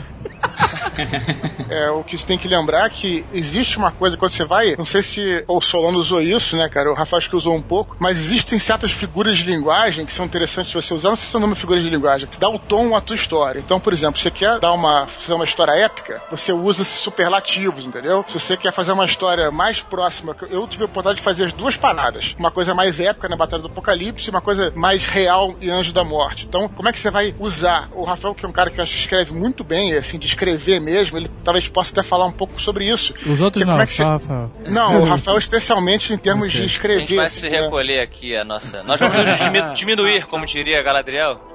Tô falando em termos de escrever mesmo, né? Assim, de, é, de é, poesia, né? Quem sabe escrever Então, mesmo. O resto é só um bando de. Eu pelo menos, eu pelo menos acho que eu não sei escrever não. não dá, cara. Dormiu muito com o editor. É, não, mas acho que usar esse é, a maneira como você vai colocar a coisa, né, para dar o tom àquilo que você quer dizer. Então, se é 50 metros, pode ser que não seja 50 metros, mas beleza, você vai dar uma imagem gigante daquela parada. Você entendeu? tava Então, é- exagerando, é isso. É engraçado, eu, eu, eu, eu brinquei um pouco com isso no Espadachim de Carvão, porque o Adapak... Espadavão de Carvim. Espadavão. Outro dia um jornalista chamou de o Cavaleiro de Carvão. Olha aí. Seria maneiro, né? Que ele vai cavalgando e vai fumaça, né? Preta. Agora a faca tem um cavalo. É o Brasa, Brasa é o nome do cavalo dele. E a outra mora, né? É Brasa e mora.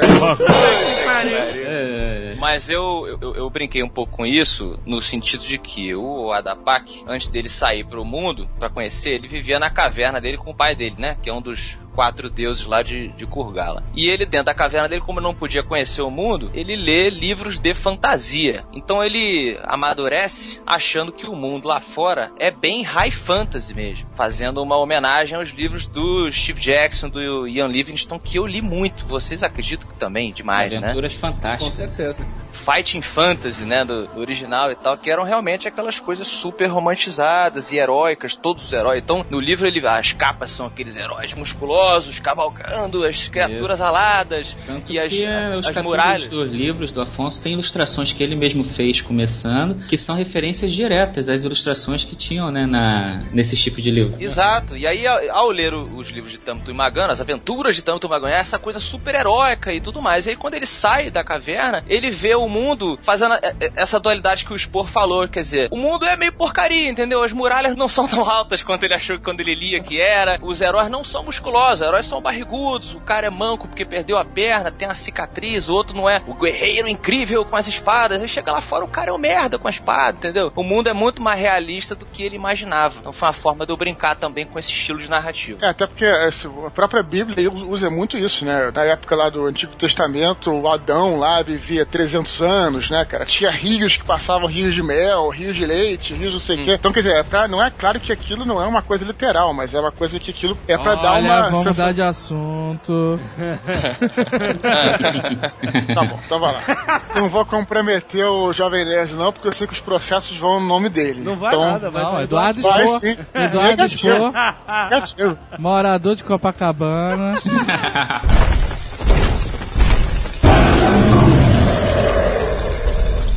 Bianco, eu queria perguntar pra você.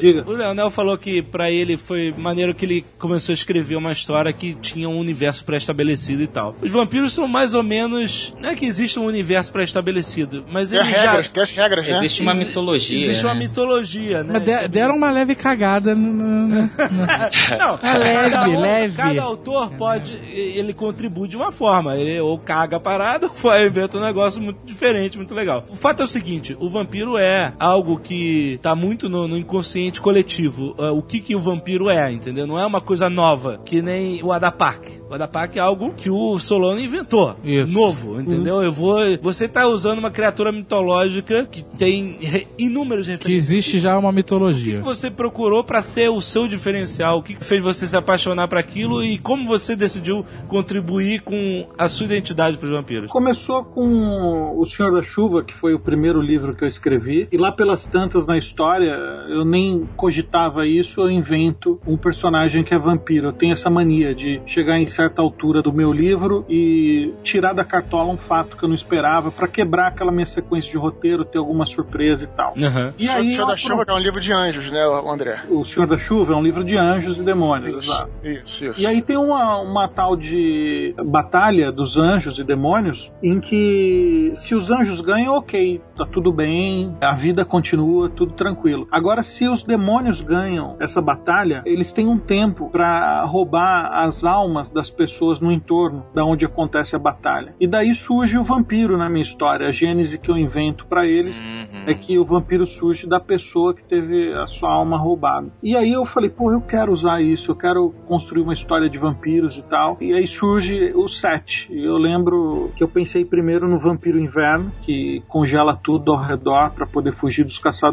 e também no vampiro acordador, que desperta os mortos para fazer um exército de zumbis e, e segurar os soldados, tudo para atrapalhar os caçadores de vampiros. É assim começa a ideia original do livro 7. E foi dentro do ônibus, né? Então até chegar ao ponto em que eu desci, eu já tinha sete vampiros. Se tivesse mais dois pontos, ia ser os nove, sei lá. E o 7 eu uso essa forma clássica do vampiro, dele ser sedutor tal, e tem eh, de diferente esse lance dos poderes. E a outra coisa que eu me pego pensando quando vou criar uma história, o que ela vai ter de diferente para contar. Então é, eu acho que sim, é trabalho do escritor subverter o mito, criar coisas novas e tal. Já em, em Bento, na saga Vampiro Rei, eu uso o mito australiano do vampiro, que são umas criaturas que ficam em cima da árvore, tem uma aparência de sapo, uma cara de sapo, e ao invés de sugar o sangue da vítima, ele pega a vítima que está desprevenida ali na, na floresta, com a língua, engole e vai digerindo na. na- na- Já muito isso aí na night. É, Eles são mais monstruosos, são mais selvagens, não tem nada de simpático e sedutor. Cada livro você tem que buscar um. Eu acho que é, é legal você mudar um jeito de ver o mito e, tudo mais para não ficar soando repetitivo. E é engraçado, né, André, você falar isso porque, assim, por mais que a gente fale mal do Crepúsculo e tudo mais, a gente esquece que quando a Anne Rice fez o que fez, ela também sofreu muita crítica de quem achava que o vampiro não podia, o mito do vampiro não podia mudar do monstro que ele tinha sido estabelecido, né? Então, qualquer autor que vai mexer com o mito do vampiro também sofre desse, aquela sobrancelha, né? Opa, quem vai mexer aí? Quem tá mexendo aí na- no vampiro, no nosso vampiro? né? É, eu acho que o, o lance que a Anne Rice subverte e, e deixa mais é, exposto é aquela coisa homossexual dos vampiros, né? Eles têm, eles, na verdade, É a eles, viadagem, eles é a não têm viadagem. Imortal ainda. eles não têm sexo, né? Então eles é, é- é- é curioso, é curioso.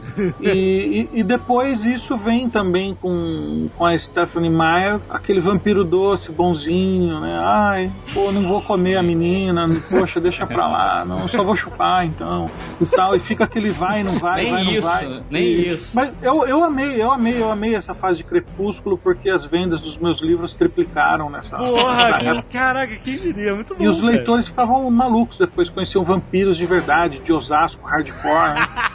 Ficavam, foi, foi fabuloso, foi ótimo. É, que isso que o Afonso falou é, é interessante ele levantar essa questão, é que daqui a pouco vai aparecer uns comentários, um monte de fã de Crepúsculo querendo xingar tu- tudo Não, no Nerdcast não. aqui. Aqui Não eu tem, acho aqui difícil, não cara. Aqui não, cara. É, isso aí é viral, vai se passando. Não, mas eles, eles vêm assim. eles são massacrados. É. É uma questão de postura, né? Eu acho que o Edward faltava postura. Você vê, mais gays que os vampiros da Anne Rice não tinham, mas eles eram apavorantes, eles eram monstros, né? É, exato. O vampiro Mas não essa é era, é- essa era a graça, né? Quer dizer, ela quase que recorreu à própria natureza, né? O animal que se disfarça daquilo que ele quer predar, digamos, né? Ele é uma coisa bonita e atraente, ela diz isso até, né? E aí quando a, a pessoa se aproxima com aquela energia sexual e tudo, ele muda. Ele se transforma num monstro, sim. Então deixa de ser uma. Mas eu uma- gosto, mas eu gosto, eu, eu li Entrevista do Vampiro, gosto muito. Eu também, cara. É, eu também. Mudou muito. Eu, eu tenho colegas até mais velhos que reclamam, tipo, ah, mas o vampiro ele tem que ser o monstro, ele tem que ser o estabelecido pelo Stoker ou pelos mitos antigos e tal. E eu não, não vejo problema. A gente não pode nunca se limitar a, ah, tem que ser como foi estabelecido. Acho que não. Eu também gosto bastante de Entrevista com o Vampiro e outros livros da, da Ana Rose. É, mas, por exemplo, o que é muito ruim em Crepúsculo é que os caras são muito inseguros, cara, e carentes demais. Então, realmente, você fica irritado com aquela porra, cara. Eu vi o, o primeiro filme no cinema, olha que maldição. E, e aí eu, eu saí vomitando, passando mal. No meio do arco-íris, cara. Porque o que que tá acontecendo? O que que é isso? Curioso que o Drácula, ele, ele já é. Ele é o rompimento com o vampiro monstro. O Drácula é romântico pra caramba. você- Exato. Toda a aventura dele é atrás de- desse amor que ele quer reencontrar e tal. Mas não precisa ser um, um bostinha, né? Ele é, ele é power, ele vai lá e atravessa oceanos pra pegar a, o Ineumina novamente. Uma pergunta que eu fiz pro Bianco, quando, quando gente, um, primeiro fim de semana que eu conheci ele, a gente tava batendo um papo no aeroporto, eu virei pra ele assim, Bianco, sempre quis perguntar, desde que eu vi o teu livro lá na livraria, exerci meu preconceito idiota de adolescente. Hoje eu tenho um respeito absurdo e eu quero perguntar a você, qual o seu filme de vampiro favorito? E aí, porra, que esperar, né? Ele me Inocente responde... mordida. Inocente mordida. Inocente Mordida, cara, que é um filme que eu vi muito quando eu era criança. Como eu é, que, qual- como é que é esse filme? Eu acho que eu sei qual é. Que o vampiro tem que morder três vezes a mulher pra ela se tornar vampira. É uma Isso em co- geral é- é assim, mas é o Drá- Drácula é assim também. Mas é uma, é uma comédia, cara. Eu não lembro o nome do ator, Vianco. Você lembra do. Putz, não, Eu não acho que eu sei qual é esse filme, É peraí. maravilhoso, dá uma buscadinha aí. Outro que eu amei recente é o Deixa Ela Entrar. Fabuloso. Ah, fabuloso. Ah, sim, mas é Vocês nunca viram é, Dança dos Vampiros, não, né? Ah, já. Dança dos Vampiros? Já. É outro hilário também. Não, Dança dos Vampiros é um clássico, é foda. é um clássico, é isso que eu tô falando, é. E é o vampiro clássico de dente de alho, espelho, essas coisas todas, destaca, né? Mas é comédia, é comédia. Sim, mas é saber. muito bom. O Deixa Ela Entrar eu gostei muito, mas eu vi aquele, o americano, com aquela menininha do Kick-Ass. Sim. É. Eu não vi o original. O original Eu tenho, eu tenho um certo desdém com os remakes, mas o remake ficou muito bom, porque. ficou, ficou bom, ficou bom. Ficou bem em cima do original, assim. É. Não fizeram concessões pro cinema americanão. Assim. Gostei legal. muito, gostei muito desse filme. E Vamp? Vamp. um clássico, cara.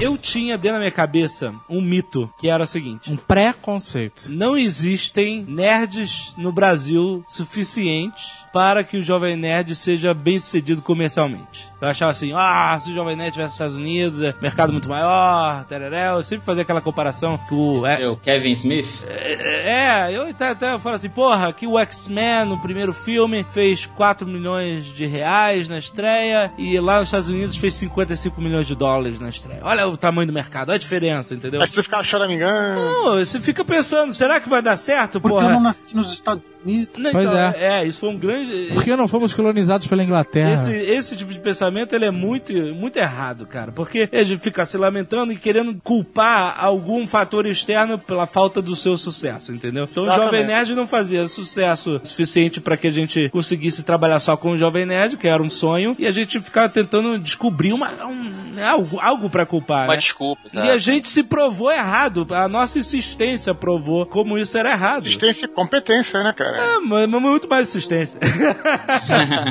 11 anos, pô. Esforço, esforço, Muito esforço. esforço, muito esforço. Quer dizer, foi um mito derrubar, tipo assim, não existe mercado nerd no Brasil. É, eu pensava assim e eu vi que esse mito foi derrubado. E existe outro mito que é, não existe leitor de fantasia no Brasil para fazer um mercado de fantasia, de literatura fantasia. É, isso se repete muito, né? Mas tem um autor, que eu não vou citar o nome, mas um autor conhecido, que antes de eu estrear na- lá com Dragões de Éter, eu fui assistir uma palestra dele no CCBB, e ele disse, ó, o Brasil tem 3 mil leitores, porque é isso que você consegue, de uma tiragem de um livro brasileiro, vender na ao longo da sua vida inteira. Aham. 3 mil leitores. E a gente vê que isso é exatamente um pensamento que bate com tudo isso que você está falando agora. Porque, na verdade, não, nunca se leu tanto nesse país. A internet trouxe isso. Na internet a gente está lendo o tempo inteiro. O que muda é a relação com a leitura. Às vezes a gente já lê hoje no tablet, a gente já lê hoje no telefone, a gente lê no livro, no papel também, mas a gente está lendo o tempo inteiro. Tô falando de leitores de fantasia. Sim, sim. O que eu tô fazendo é o seguinte: é claro que o Brasil é um país que ainda tem muito que se desenvolver, né? É um país que a gente sabe que é um país pobre, né? É um país que tem problema de analfabetismo muito grande. Isso é uma coisa. Agora,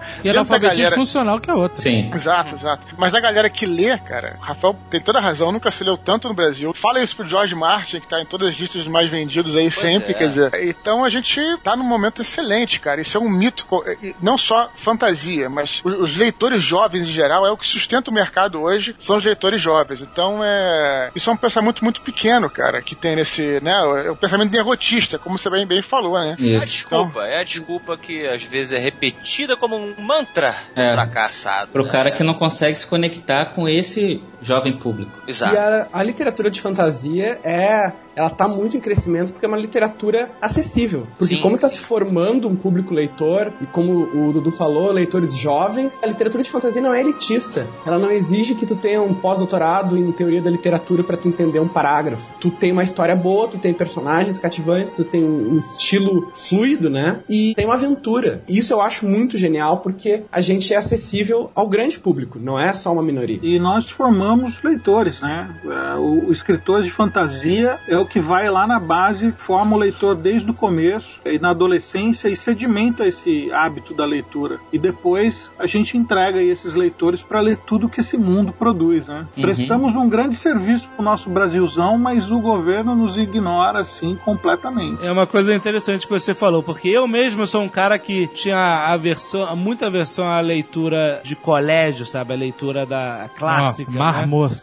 Oi? Mar morto. Ela vai falar do Fernão Capelo Gaivota. Fernão, Ca- esse filha da puta. Filha da cara. Que ódio que eu tinha dessa gaivota, filha da eu- puta. Se você tá lendo isso hoje, ela está morta. Mas olha só, tipo assim, eu não tiro o mérito literário, o valor literário de todos esses clássicos, mas eu, como era uma realidade, eu como adolescente não me interessava. E eu achava que, sei lá, só lendo Homem-Aranha e, e- e Batman que era onde eu me divertia. Mas de repente eu descobri a fantasia, ficção científica, é, e isso, isso me abriu, cara, me abriu os meus horizontes pra, olha só o que existe de interessante também na literatura, entendeu? E a gente não pode esquecer, é, como o André falou, informação dos leitores, eu falei do Jorge Martin, mas a gente não pode esquecer, até hoje, eu acho que o maior formador de leitores do Brasil foi um cara chamado Harry Potter. E o que, que o Harry Potter é? Fantasia, né? Então é, é assim, é exatamente o que você falou. Os caras viram, acho que é uma aventura, que eles podiam se conectar, né? E aí foi embora, né? Eu lembro no Ah. colégio, eu sofrendo, né? Graças a Deus, a minha mãe, ela sempre incentivou a literatura fantástica, exatamente por estar ciente disso tudo que a gente está discutindo aqui. Porque, caralho, é- sabe o que é engraçado? Os caras trabalham Ah. com crianças, né? Uhum. Professores, educadores. Porra, você não sabe o que uma criança gosta, caralho? Então, Sabe? e aí a gente, pô, é Jacó, forçado. pô, que ela gosta. É, aí eu, aí eu lembro de estar lendo a história de Capitu e o caralho, pô, Vai romance, tomar no né, cu lá. essa puta Tomar no dessa cu, Capitu, cara, né, você cara? lá, Porra, com cara. 11 anos, você quer saber do romance? Ficou revoltado. e aí eu, eu, eu lembro que o meu colégio, bem nessa Eu tô época... chorando agora, olha o que vocês estão falando de Machado. Ah, pelo amor de Deus. E eu lembro que o colégio começou, al- algum professor com diretor lá, iluminado, um projeto que você podia escolher um livro pra ler por mês. Pois é, eu tive uma professora que fez isso também. Ela falou: olha, nesse semestre vocês podem escolher qualquer livro e, e no final vai ter que fazer uma representação e tal. E aí meu grupo escolheu o Drácula. Puta, e foi Foi muito Isso. bom, cara. Você foi o Van Helsing, você falou na o Van Exatamente, Helsing, exatamente. Claro. fantástico. E, e eu lembro que eu ab- abri a caixa também, como você encontrou lá o Drácula, eu bati o olho na capa do Júlio Verne, Viagem ao Centro da Terra, Dinossauros. Eu enlouqueci. Falei, caralho, Muito bom, tem né? isso, né? Tem isso na literatura, é isso que vocês estão falando, a aventura, a, a- a ficção fantástica, ela tem que ser a porta de entrada para a literatura, sim. Então chega de meu pé de laranja lima, né, cara? Quando chega. você é jovem, você, você tá querendo viajar, cara. Você tá querendo Ah. conhecer, esticar a sua imaginação ao máximo. É, depois ele vai ficar velho e vai ler essas merdas. e é natural do jovem procurar a fantasia, né, cara? Eu acho, eu acho interessante como isso agora é um cenário que eu, na, na minha época, de, eh, né, crescendo e tal, não, não tinha literatura brasileira fantástica. E aí hoje você tem cada vez mais opções. Eu acho legal como essa galera nova, vocês incluindo e tal, podem ser pessoas que vão sedimentar os interesses eh, eh, literários de um- toda uma nova geração. Eu espero Vai ter que. uma conexão, né? Pois é, não, é, com certeza. E você não tem noção de como é que é receber esse, essa molecada nas noites de autógrafo, o carinho com que eles vêm, né? Eles ficam muito emocionados, né? Na Bienal do ano passado, eu assinei no Trono de Ferro até, né? Do, do George Martin lá. Aham. E aí vieram dois irmãos, eles deviam ter no máximo sete. Um a sete, o outro devia ter seis, o- o- no máximo. E aí, uma ficou segurando o livro tremendo enquanto tá autografando, né? E o outro era um gordinho baixinho assim de óculos, que já tem uns sete anos mesmo. E ele começava a pular no mesmo lugar, e falando com uma voz fina, né? Ele falando assim: Cara, eu, eu pensei um monte de coisa pra te falar nesse momento. Só que agora eu esqueci tudo. Eu esqueci tudo. Mas eu queria te dizer, aí ele começou a pular e falar que, caraca, olha isso, olha quanta gente, olha isso, o que você tá fazendo é um negócio, você tá mudando a literatura brasileira. Caraca, cara, bonitinho. isso é muito maneiro. E começava a pular, parecia um mangá, um anime, fazendo aquelas mãozinhas assim. Isso não tem preço, cara. Não tem Que preço. bonitinho. É, que o que é muito louco, cara, porque a gente até compreende, né? De repente, uma pessoa, você vê um filme, uma coisa mais fácil de absorver, mas o cara, pra ele, né, ser teu leitor, ele tem que, porra, pegar uma chaproca de 500 páginas de ler. E não é pra qualquer um. Então, que o cara faz isso, cara, o cara, pô, tem a porta aberta aí pra ser um leitor pro resto, resto da vida. Isso Os é caras mágico. leem- os caras leem dois dias, né? Três dias. A gente até fica brincando, né? Que a gente demora um ano pra escrever o livro, os caras leem em um dia, às vezes, né? É E ele ainda cobra. Onde é que vem? o- Quando é, cadê o próximo? Pois é, é isso aí. Mas é muito legal mesmo, cara. Leonel, você que já está acostumado a escrever história com o universo pré-estabelecido, vai um dica aí para conquistar a garotada. É, o- Romance de Minecraft. Nossa. Puta, o, o Leonel, ele não tem criança na fila dele. Não. Na fila do Dudu é o pessoal, tipo, camiseta de Jovem Nerd. Fila do Dracon é guriazinhas cheirosinhas, né? Olha aí. Olha, Chegou agora, sedutor, Dracon. sedutor da literatura. É, e a minha fila é gente com camiseta de banda, cara. E piercing, É sabe? mesmo? Tipo, ah, não, com certeza, cara. Agora, tipo, com o código elf, que eu quero mais guriazinhas cheirosinhas na minha fila. Já a fila do Bianco a gente não consegue ver o reflexo de ninguém. Essa foi boa, boa.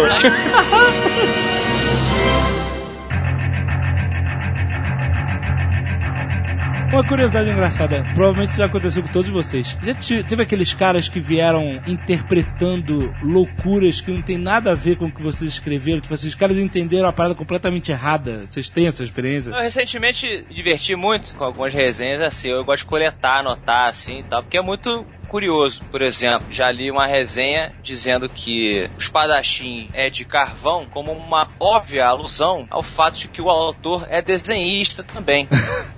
E que, e que a técnica a arte marcial dos círculos que ele utiliza no livro faz também uma ponte com os movimentos do desenho, que na verdade eu sou o Adapak ali e a história é sobre Faz sentido, loucura- faz sentido. É, exato, faz Porque sentido. quando você desenha, você faz né, três bolinhas pro corpo, uma bolinha pra É cabeça. claro, Um exato. carvão, é.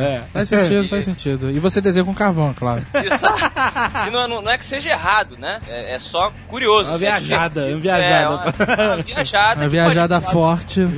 Exato. Que pode ir pro lado super positivo às vezes e pro lado que, pô, quer dizer, não tem nada a ver o caso do seu carvão de desenho, tem uma explicação específica do livro ali. Aham. E às vezes são coisas muito piores, né? Eu já vi coisas ridículas do tipo, ah, na verdade o livro está sendo racista porque o Adapak, ele não é afro-brasileiro de verdade, ele não é afrodescendente, né? Pra quem não sabe, ele é, ele é preto, ele é totalmente preto, a pele dele é totalmente negra, por uma razão específica também do livro. E, e é claro que faz uma alusão com o, o racismo, sim, ele sofre preconceito no mundo de Kurgala, porque ele é único ali naquele mundo, mas aí você vê o cara dizendo que, ah, mas você não fez um afrodescendente de verdade e tal, você quer dizer o que com isso, né? E aí você fica fazendo o quê? Eu pergunto pros mais experientes aí, o que responder ou não E responder. a pronúncia do nome dos, das criaturas, dos personagens, funciona? Ou a galera veio com as pronúncias malucas? Eu peguei, exatamente para criar um mundo novo, eu peguei a influência do- da cultura suméria, né? Então, é realmente é uma coisa diferente do que a gente tá mais acostumado, a coisa élfica, a coisa do Tolkien e tudo mais. Mas na maioria das vezes soa bem parecido com o que eu planejei. Mas certas coisas Mas, não por tem exemplo, como. Adapak, já viu algum que chama de Adapak? Minha avó chama de atabaque. de verdade, ela não consegue guardar. Mas o Adapak fica entre Adapak e Adapak. Cada um fala de um jeito. Eu falo Adapak. Mas, é, mas tem gente que fala Adapak. Foi paroxítona. Não botou o acento lá porque não quis. Exato, mas aí tem a desculpa, eu só pensei também, tem a desculpa no livro que a língua falada pelos deuses é uma língua esquecida. É. Então você pode argumentar que a pronúncia, ele fala isso no livro, existem diversas pronúncias, mas... É. Como é que o PH Santos chama o Adapak? É o Adapak, né?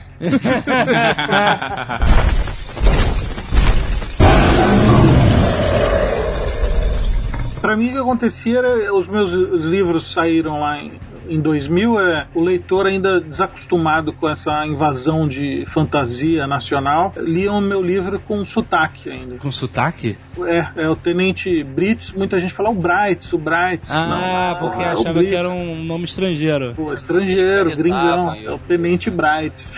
Mas tinham teorias malucas sobre as suas histórias, e-mails malucos que você recebeu de fãs, acontece? E meio maluco de maluco, né? Tinha um cara que dizia que eu tava contando a história dele, que aquela- ele era o vampiro. Adoro. Ah, essa é o melhor. excelente.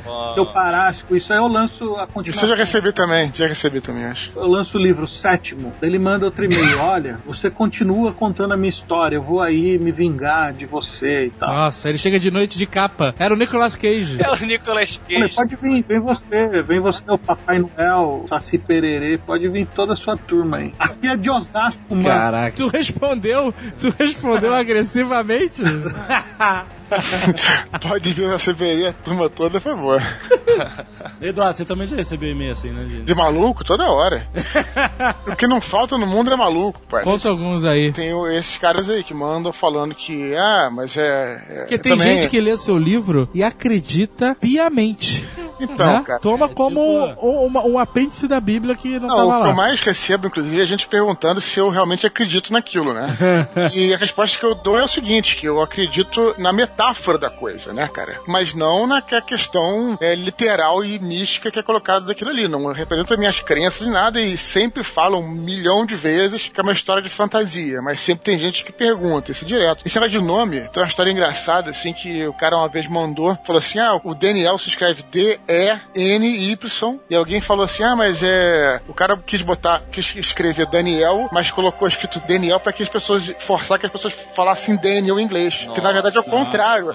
Na verdade, eu sou um dos únicos que falam Daniel. Daniel. Eu falo aportuguesado. Aham. Mas, quer dizer, então é, sempre tem um, um certo preconceito, assim, né? É, Às vezes tem a galera que tem essa coisa. Mas é, são histórias engraçadas, nada muito...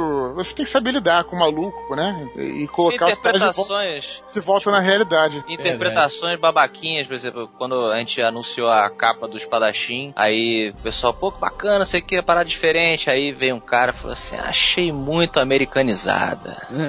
Ah, ok. E aí veio outro cara embaixo e falou assim, mas ela é verde e amarela, cara. Porra, como assim? Dracon, e você? É, tem que saber lidar, né? Até o Afonso tá perguntando como lidar com isso. É, tem dois tipos, né? Tem tipos, por exemplo, que no Dragões de Éter tem um príncipe chamado Axel, que é o príncipe pugilista e tal, que é, que é o preferido das meninas. Aí, um, muitos leitores cismam que é Axel por causa do Axel Rose, é uma referência a Guns N' Roses. Eu pensava E- em Axel Foley direto. Foi. e na verdade o nome Axel vem porque vem de axe, que é machado, né? Que é uma coisa, o personagem ele é um pugilista, então é um, um homem forte. E vem do Axel do Street of Rage. Lembra que era um Nossa. pugilista que tinha. que ela, Nossa, que é, Pra é. mim é isso. Mas quando a pessoa vira e fala tanto que é, que é assim, às vezes é melhor você concordar porque ela tá tão empolgada, porque ela descobriu uma referência, e é uma referência dela, na verdade. Aham. Então, dependendo, é melhor você concordar. E agora, e existem casos realmente que ultrapassam o bom senso. E, por exemplo, essa semana na Fantasy, a, a gente pegou uns comentários, já tava virando um fórum ali, principalmente entre esse pessoal que quer ser escritor, que a gente já comentou, que adora falar mal das coisas, né? E aí, o, o livro recente da Carolina Munhoz, o Férica, ele mostra uma fada que sai lá da- do mundo dela e vem pra cá e cria um, Foi American Idol. Cria um reality show, isso. é, exatamente. Ela vem pra American Idol. O Afonso fez até umas ilustrações, uma ilustração muito bacana. É. E aí, os caras, já vinha o veneno lá, a menina virou e falou assim: Ah, olha só, é impressão minha ou essa garota fez uma fanfic da caça-talentos da Angélica? Ai, caralho. E começaram a debater de que, ah, é, é, é só referências, é só referências. Então, daqui a pouco a Globo vai ter que entrar pra processar, junto com o Luciano Huck. Nossa. Sabe o que é? Rafael? É o seguinte, é porque muitas vezes quando o cara fala, de, é, fala dessas referências de uma maneira é, querendo depreciar a obra, é porque na verdade ele quer dizer que ele tem esse conhecimento todo e que ele foi suficientemente inteligente pra fazer as referências e criticá-las. Então eu já, já vi, por exemplo, resenha, resenha de livro meu, o cara falando obras e livros, coisas que eu nunca li na vida, e o cara falou, ah, ele pegou isso daqui desse negócio, só que fez tudo errado e não ficou legal. É, é pra ele dizer que ele sabe, na verdade. Exatamente, pra É, justificar isso. a depreciação. Agora tem, por exemplo, um exemplo bacana, que só pra gente não ficar no lado negativo, que é, acho legal a pessoa criar o desenvolvimento dela. Por exemplo, o Adapak, ou Adapak, ele vem de Adapa, que é uma figura importante da mitologia suméria também. Só que aí eu já vi é, resenhas do pessoal curtindo e tal, e falando assim, pô, achei bacana que, na minha interpretação, o nome dele vem de adaptação, porque ele está se adaptando ao mundo Nossa. novo e tal. E aí você lê esse. Caramba, que, que- será que é uma viagem, né? Quer dizer, ele, ele, não, ele achou que fosse só uma brincadeira com a própria palavra portuguesa ali e tal. Mas assim, pra ele funcionou, né? Não Isso, deixa de ser então, uma. isso aí não tira a magia também. dele. Não tira a magia, claro. É. Agora, se ele disser que é, que é por causa do caça-talentos, você usa aquela tua resposta, desculpa acabar com seus sonhos. É, eu adoro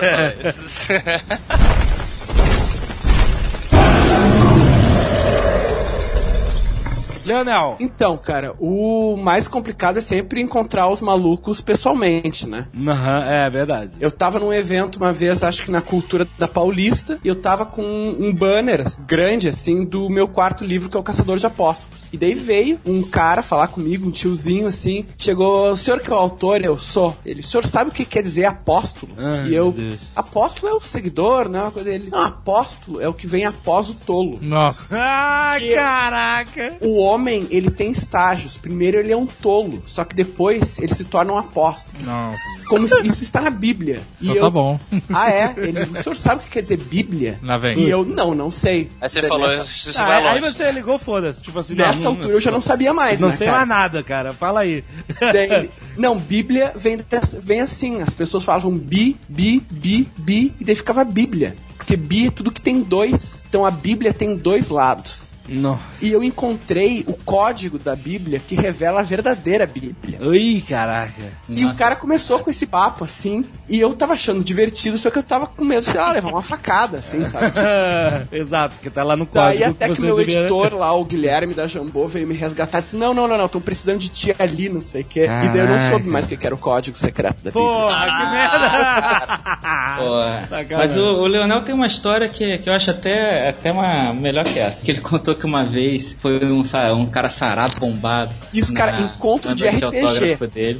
Isso. E aí o cara chegou e falou assim: Aí, mano, teu livro? Aí, ó, gostei. Melhor livro que eu li na minha. Único livro que eu li inteiro na minha vida, mano. Aí o Leonel com aquele jeito dele, né? Pá, velho, que bom, né? Então agora você pode começar a ler outros livros Léo. Mano, falei que eu vou ler os teus livros, mano. Eu vou ler os teus livros. Tá bom, tá bom? Tá bom. É Concorda. o cara gigante lá, só vou ler os teus. Eu, então tá, como o senhor quiser. Por favor.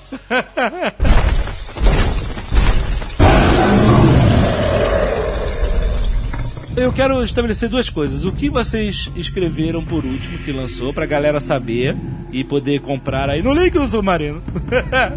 e o que, que vocês vão estão escrevendo, é, qual é o próximo passo. Então, Vianco, diga, seu último livro. Bem, meu Mais último recente, livro- mais recente, né? Mais recente. É, não é o último, né? Tipo, o último e parei. o mais O último recente. livro é As Crônicas do Fim do Mundo, A Noite Maldita, que é uma história de um Leve, uma apocalipse história leve. vampiros. Cara, foi um desafio ter feito esse livro, foi maravilhoso e o resultado eu, eu gostei bastante. Eu brinco que é o livro onde o André, contador de histórias, alcança o André, escritor, né? Aliás, é o contrário, o André, o André escritor alcança o André, contador de histórias, ficou muito bom. Aham. E o meu próximo projeto é justamente dentro desse universo aí, a continuação aí para as crônicas do fim do mundo. Muito bom. Leonel, você. O último foi, né, o Código Élfico, né? Todos sabem. Isso, o último foi o Código Élfico, foi o meu primeiro pela Fantasy. Aham. Que é um livro que é a minha primeira fantasia urbana, né? Eu sempre fiz fantasia medieval, tenho cinco livros de fantasia medieval. E o Código Élfico é a primeira fantasia urbana, se passa no Brasil, numa cidade fictícia, né? Que se chama Santo Ossário. E tem uma realidade paralela que tem os elfos, enfim. Só que esses aí são elfos diferentes, são elfos como se fossem uma raça de Cthulhu. Então eles são cruéis, são monstruosos e tem referências a Lovecraft, né? No, no livro, eles são. A deusa deles é uma deusa como se fosse um dos grandes antigos. Eu curti bastante escrever, foi um desafio, né? E uma coisa legal do Código Élfico é que tem a versão censurada, que o Dracon leu, e eu acho que teve pessoas na Fantasy que passaram mal, né? De ler a versão Passaram mal. É, elas perguntaram se o, se o Leonel ele realmente era ação. elas me perguntaram, sem sacanagem, elas perguntaram se, se ele. Não, não, que não. acharam que ele era desses caras que tá normal, daqui a pouco entra no cinema, pega a metralhadora, se atira em todo mundo, né? Já- Já que foi censurado, você, por favor, descreva algo que não vai ter no livro. Eu posso resumir. Imagina, cena de ritual de magia negra, Ih, que beleza. crianças, Ai, meu Deus.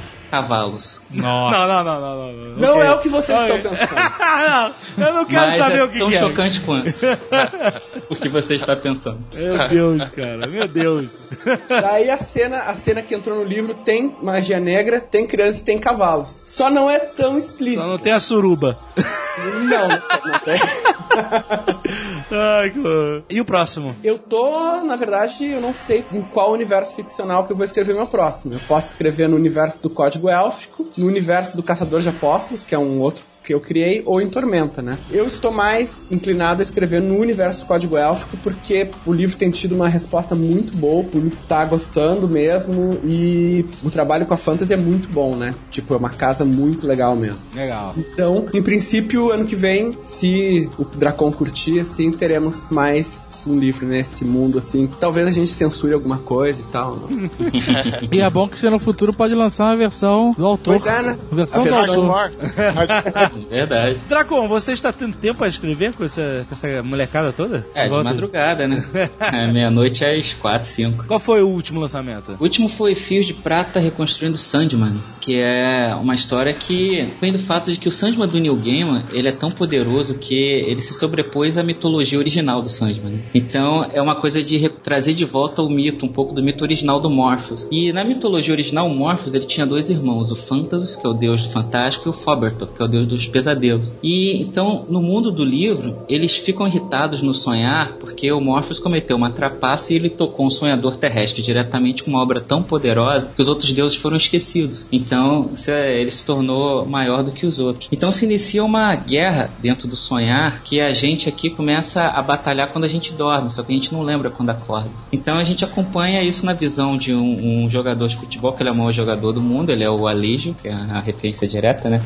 ao, ao nosso, ao grande mito nerd. E ele é o sonho de todo moleque, todo moleque sonha ser aquele cara e ele capta isso. Ele não entende por que, que há 18 meses ele tem sonhos lúcidos em pesadelos. E ele tem que então entender o papel dele dentro dessa guerra para resgatar o espírito da mulher dele em coma que fica presa durante todos esses acontecimentos. Olha aí. Muito bom. Loucura. Pois é. E o próximo? Pois é, e aí acabou que Atualmente, nós vamos relançar o Dragon Jet, ver que o mundo girou, né? Lembra que eu contei a história de que eu expliquei que não se podia lançar aqui com a capa americana do George Martin e acabou sendo lançado pela, com a capa francesa do Mark Simonetti. E acabou que o Dragon Jet foi comprado pela Random House, tanto que eu vou até o México esse ano ainda lançá-lo em espanhol, e eles contrataram o Mark Simonetti para fazer as capas. Olha aí. E aí o pessoal quando viu, pô, obrigou a lei a trocar aqui no Brasil, e essas capas vão ser lançadas no nesse mês agora que tá entrando, a gente lança até na Bienal do Livro principalmente, e a editora tá me convencendo a fazer o que eles recebem meio todo dia pedindo um Dragões Jeter 4, né? Ó. Que você passa cinco anos depois do final do Dragon Jet. E a gente tem tanto e-mail e todo o evento eu respondo tanto essa pergunta que acho que eu vou me render dessa vez e terminar o, o próximo Dragon Jet. Muito bom, muito bom. Quero ver. Afonso Solano, Pois não, senhor. você já sabe, já sabe, né? Já sabe. Já sabe, né? Todo mundo já sabe, já virou. Não, não, por favor, faça o seu jabá. Bom, os Parachins de Carvão conta a história de um cidadão desesperado. Desesperado, meu Deus. Nosso querido Adapak cresceu em sua caverninha lá com seu papai, que é um dos quatro deuses de Kurgala, como mencionamos. E ele ouviu, ó, você não pode sair daqui nunca. Então ele fica ali dentro, lendo né, os livros de fantasia, como a gente falou, até o dia que é, acontece um problema, que não vou revelar, que são spoilers, e ele tem que sair correndo pelo mundo, porque tem um pessoal atrás dele e ele começa, ao mesmo tempo que descobre esse mundo de Kurgala, o que é diferente do que contaram para ele, do que ele leu, ele vai entender o que diabos está acontecendo. né? Ele é um deus. Por que, que os deuses abandonaram o mundo de Kurgala como disseram que abandonaram e como que, por que, que ele está perseguindo, quem está perseguindo ele? Que loucura! Então é uma história que mistura aí muito combate, obviamente. O cara é um espadachim, mas por uma razão muito específica. Ele tem uma técnica de luta muito específica. Ele não é um guerreiro, ele não é um Conan, né? Ele não gosta de batalha. Ele está lutando porque ele precisa sobreviver, porque ele é ao mesmo tempo um cara muito inocente, muito boboca. Você pode enganar ele facilmente, mas ele pode derrotar ali, pode esquartejar 10, 15, 20 pessoas, não sei. Vai descobrir lendo o espadachim de carvão. Gostei, melhores- gostei, gostei. Isso me lembra mu- muito além do jardim com testosterona. É, exato. Nossa. Fico É um, feliz mor- que é um mordomo que nunca saiu de casa. Exato. E de repente a, a dona da casa morre e ele tem que Isso, sair de casa tem e que conhecer sair. o. Isso Peter aí. Sellers, esse filme é, é, Muito bom. é fantástico, cara. Então Maravilhoso. faz essa brincadeira toda. E eu fico feliz que as meninas também estão curtindo, porque é um herói romântico também, não é só pancadaria, né? Tem toda uma exploração ali da perda, do Tu amor. tá essa coisa curtindo é porque tu quer minha fila. Eu tô querendo. Mas e o próximo? O próximo vai ser a continuação? Vai ser, fico feliz de anunciar então aqui que a querida editora Fantasy Casa Palavra, lá da Leia, nosso querido Rafael Dracon já autorizou a sequência, né, do que Ah. será uma série de livros que Vai foi aproveitar a minha ideia? Eu quero saber disso. Nossa ideia, com certeza. A ideia da- do mamilo. Vai aproveitar. Qual é a ideia? Fala aí. Apresente aí essa ideia. Não, o- o, o Adapak não tem mamilos. É. Como o Afonso rejeita por aí o tempo inteiro o mamilo. E aí eu, eu dei uma ideia de nascer um mamilo na língua dele. Seria uma loucura, inacreditável, imagina. Ah, excelente. Acho que dá pra encaixar na mitologia. Eu, eu tenho certeza que dá. Ai. Eduardo Spor, figurinha carimbada. É, a galera já. Acho que a galera já sabe, né? A gente já gravou Já né, sabe, então deixa, inteiro- deixa pra lá. Inteiro aí sobre Anjos da Morte, né? Que foi o meu livro mais recente aí, né? O, é o segundo da trilogia Filhos do Éden. Cara, o que eu posso falar é do próximo, né, cara? Que eu já tô escrevendo e o que eu posso dizer por enquanto é que o, que o Anjo da Morte teve de real, de realidade, o Paraíso Perdido vai ter de fantasia, né? Todos os outros livros foram feitos pra convergir nesse, né? Aham. E finalmente começar a história da Batalha do Apocalipse a partir dali. Oh. Vai ser um livro que muita mitologia, né? Vai ser um livro que eu sempre quis, quis dividir assim, né? O primeiro ser mais filosófico, o segundo ser mais histórico e o terceiro, Paraíso Perdido, totalmente mitológico. Então não posso falar muito, né? Quem já acabou de ler sabe do que, que eu tô falando, dessa mitologia que eu tô falando. E é isso, né? Vai- mas vai demorar um pouco pra sair, mas, mas tô, já tô fazendo. Mas muito maneiro isso, cara. Eu, eu acho que o que a gente conseguiu entender aqui é desses poucos autores que estão representando os autores de fantasia brasileira no Brasil, no Brasil, óbvio, que tem tantos outros autores, é que, tipo assim, todo mundo aqui aqui é brasileiro mesmo, né? Ou seja, tipo assim, você não sabe como é, da onde vem um, um George Martin, como é que ele era quando novo, de onde vem um Bernard. Parece que esses caras já tão, eram autores, né? Feitos para ser autores. Tolkien era um, era um acadêmico velho, e tal, né? nasceu velho, né? Benjamin Button. Mas vocês, Não, mas, cara. Alexandre, Alexandre, não só somos brasileiros, que eu acho que o que faz diferença nisso mesmo, é importante falar, é que a gente está completamente aí usando o clichê que você usou toda hora e também agora vou ser sacaneado, estamos abertos ao público.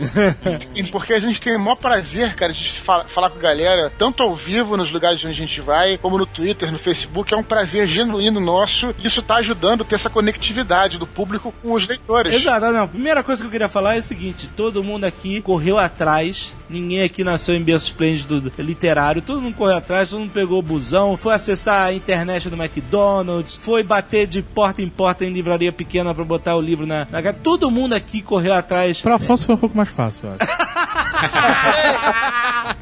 É isso, nessa porra.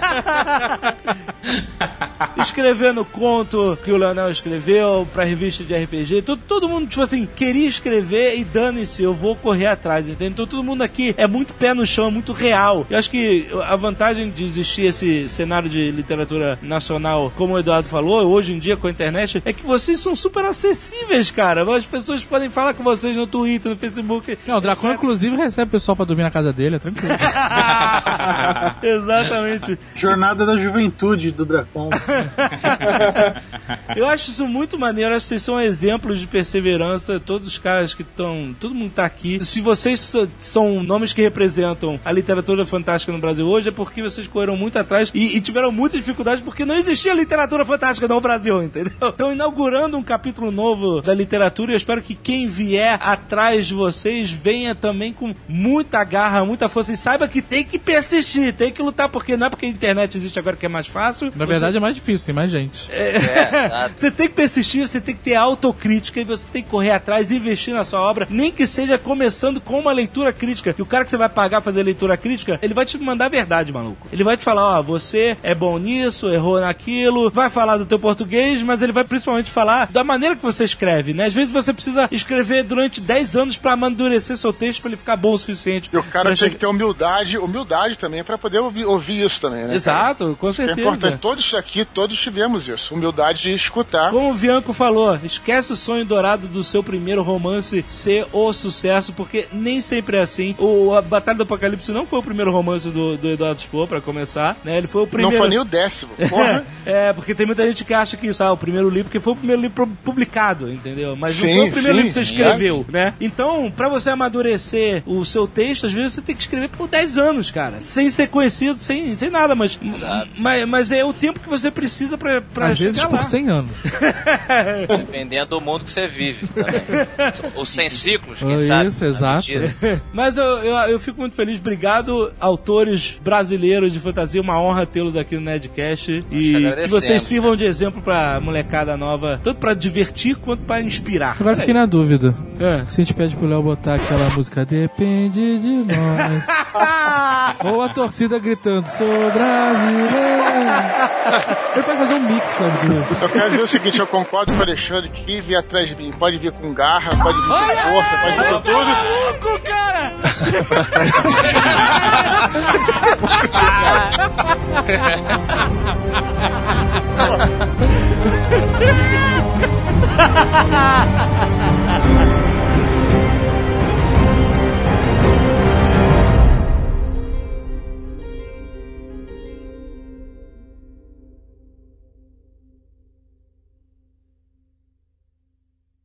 Este Nerdcast foi editado por Radiofobia, podcast e multimídia.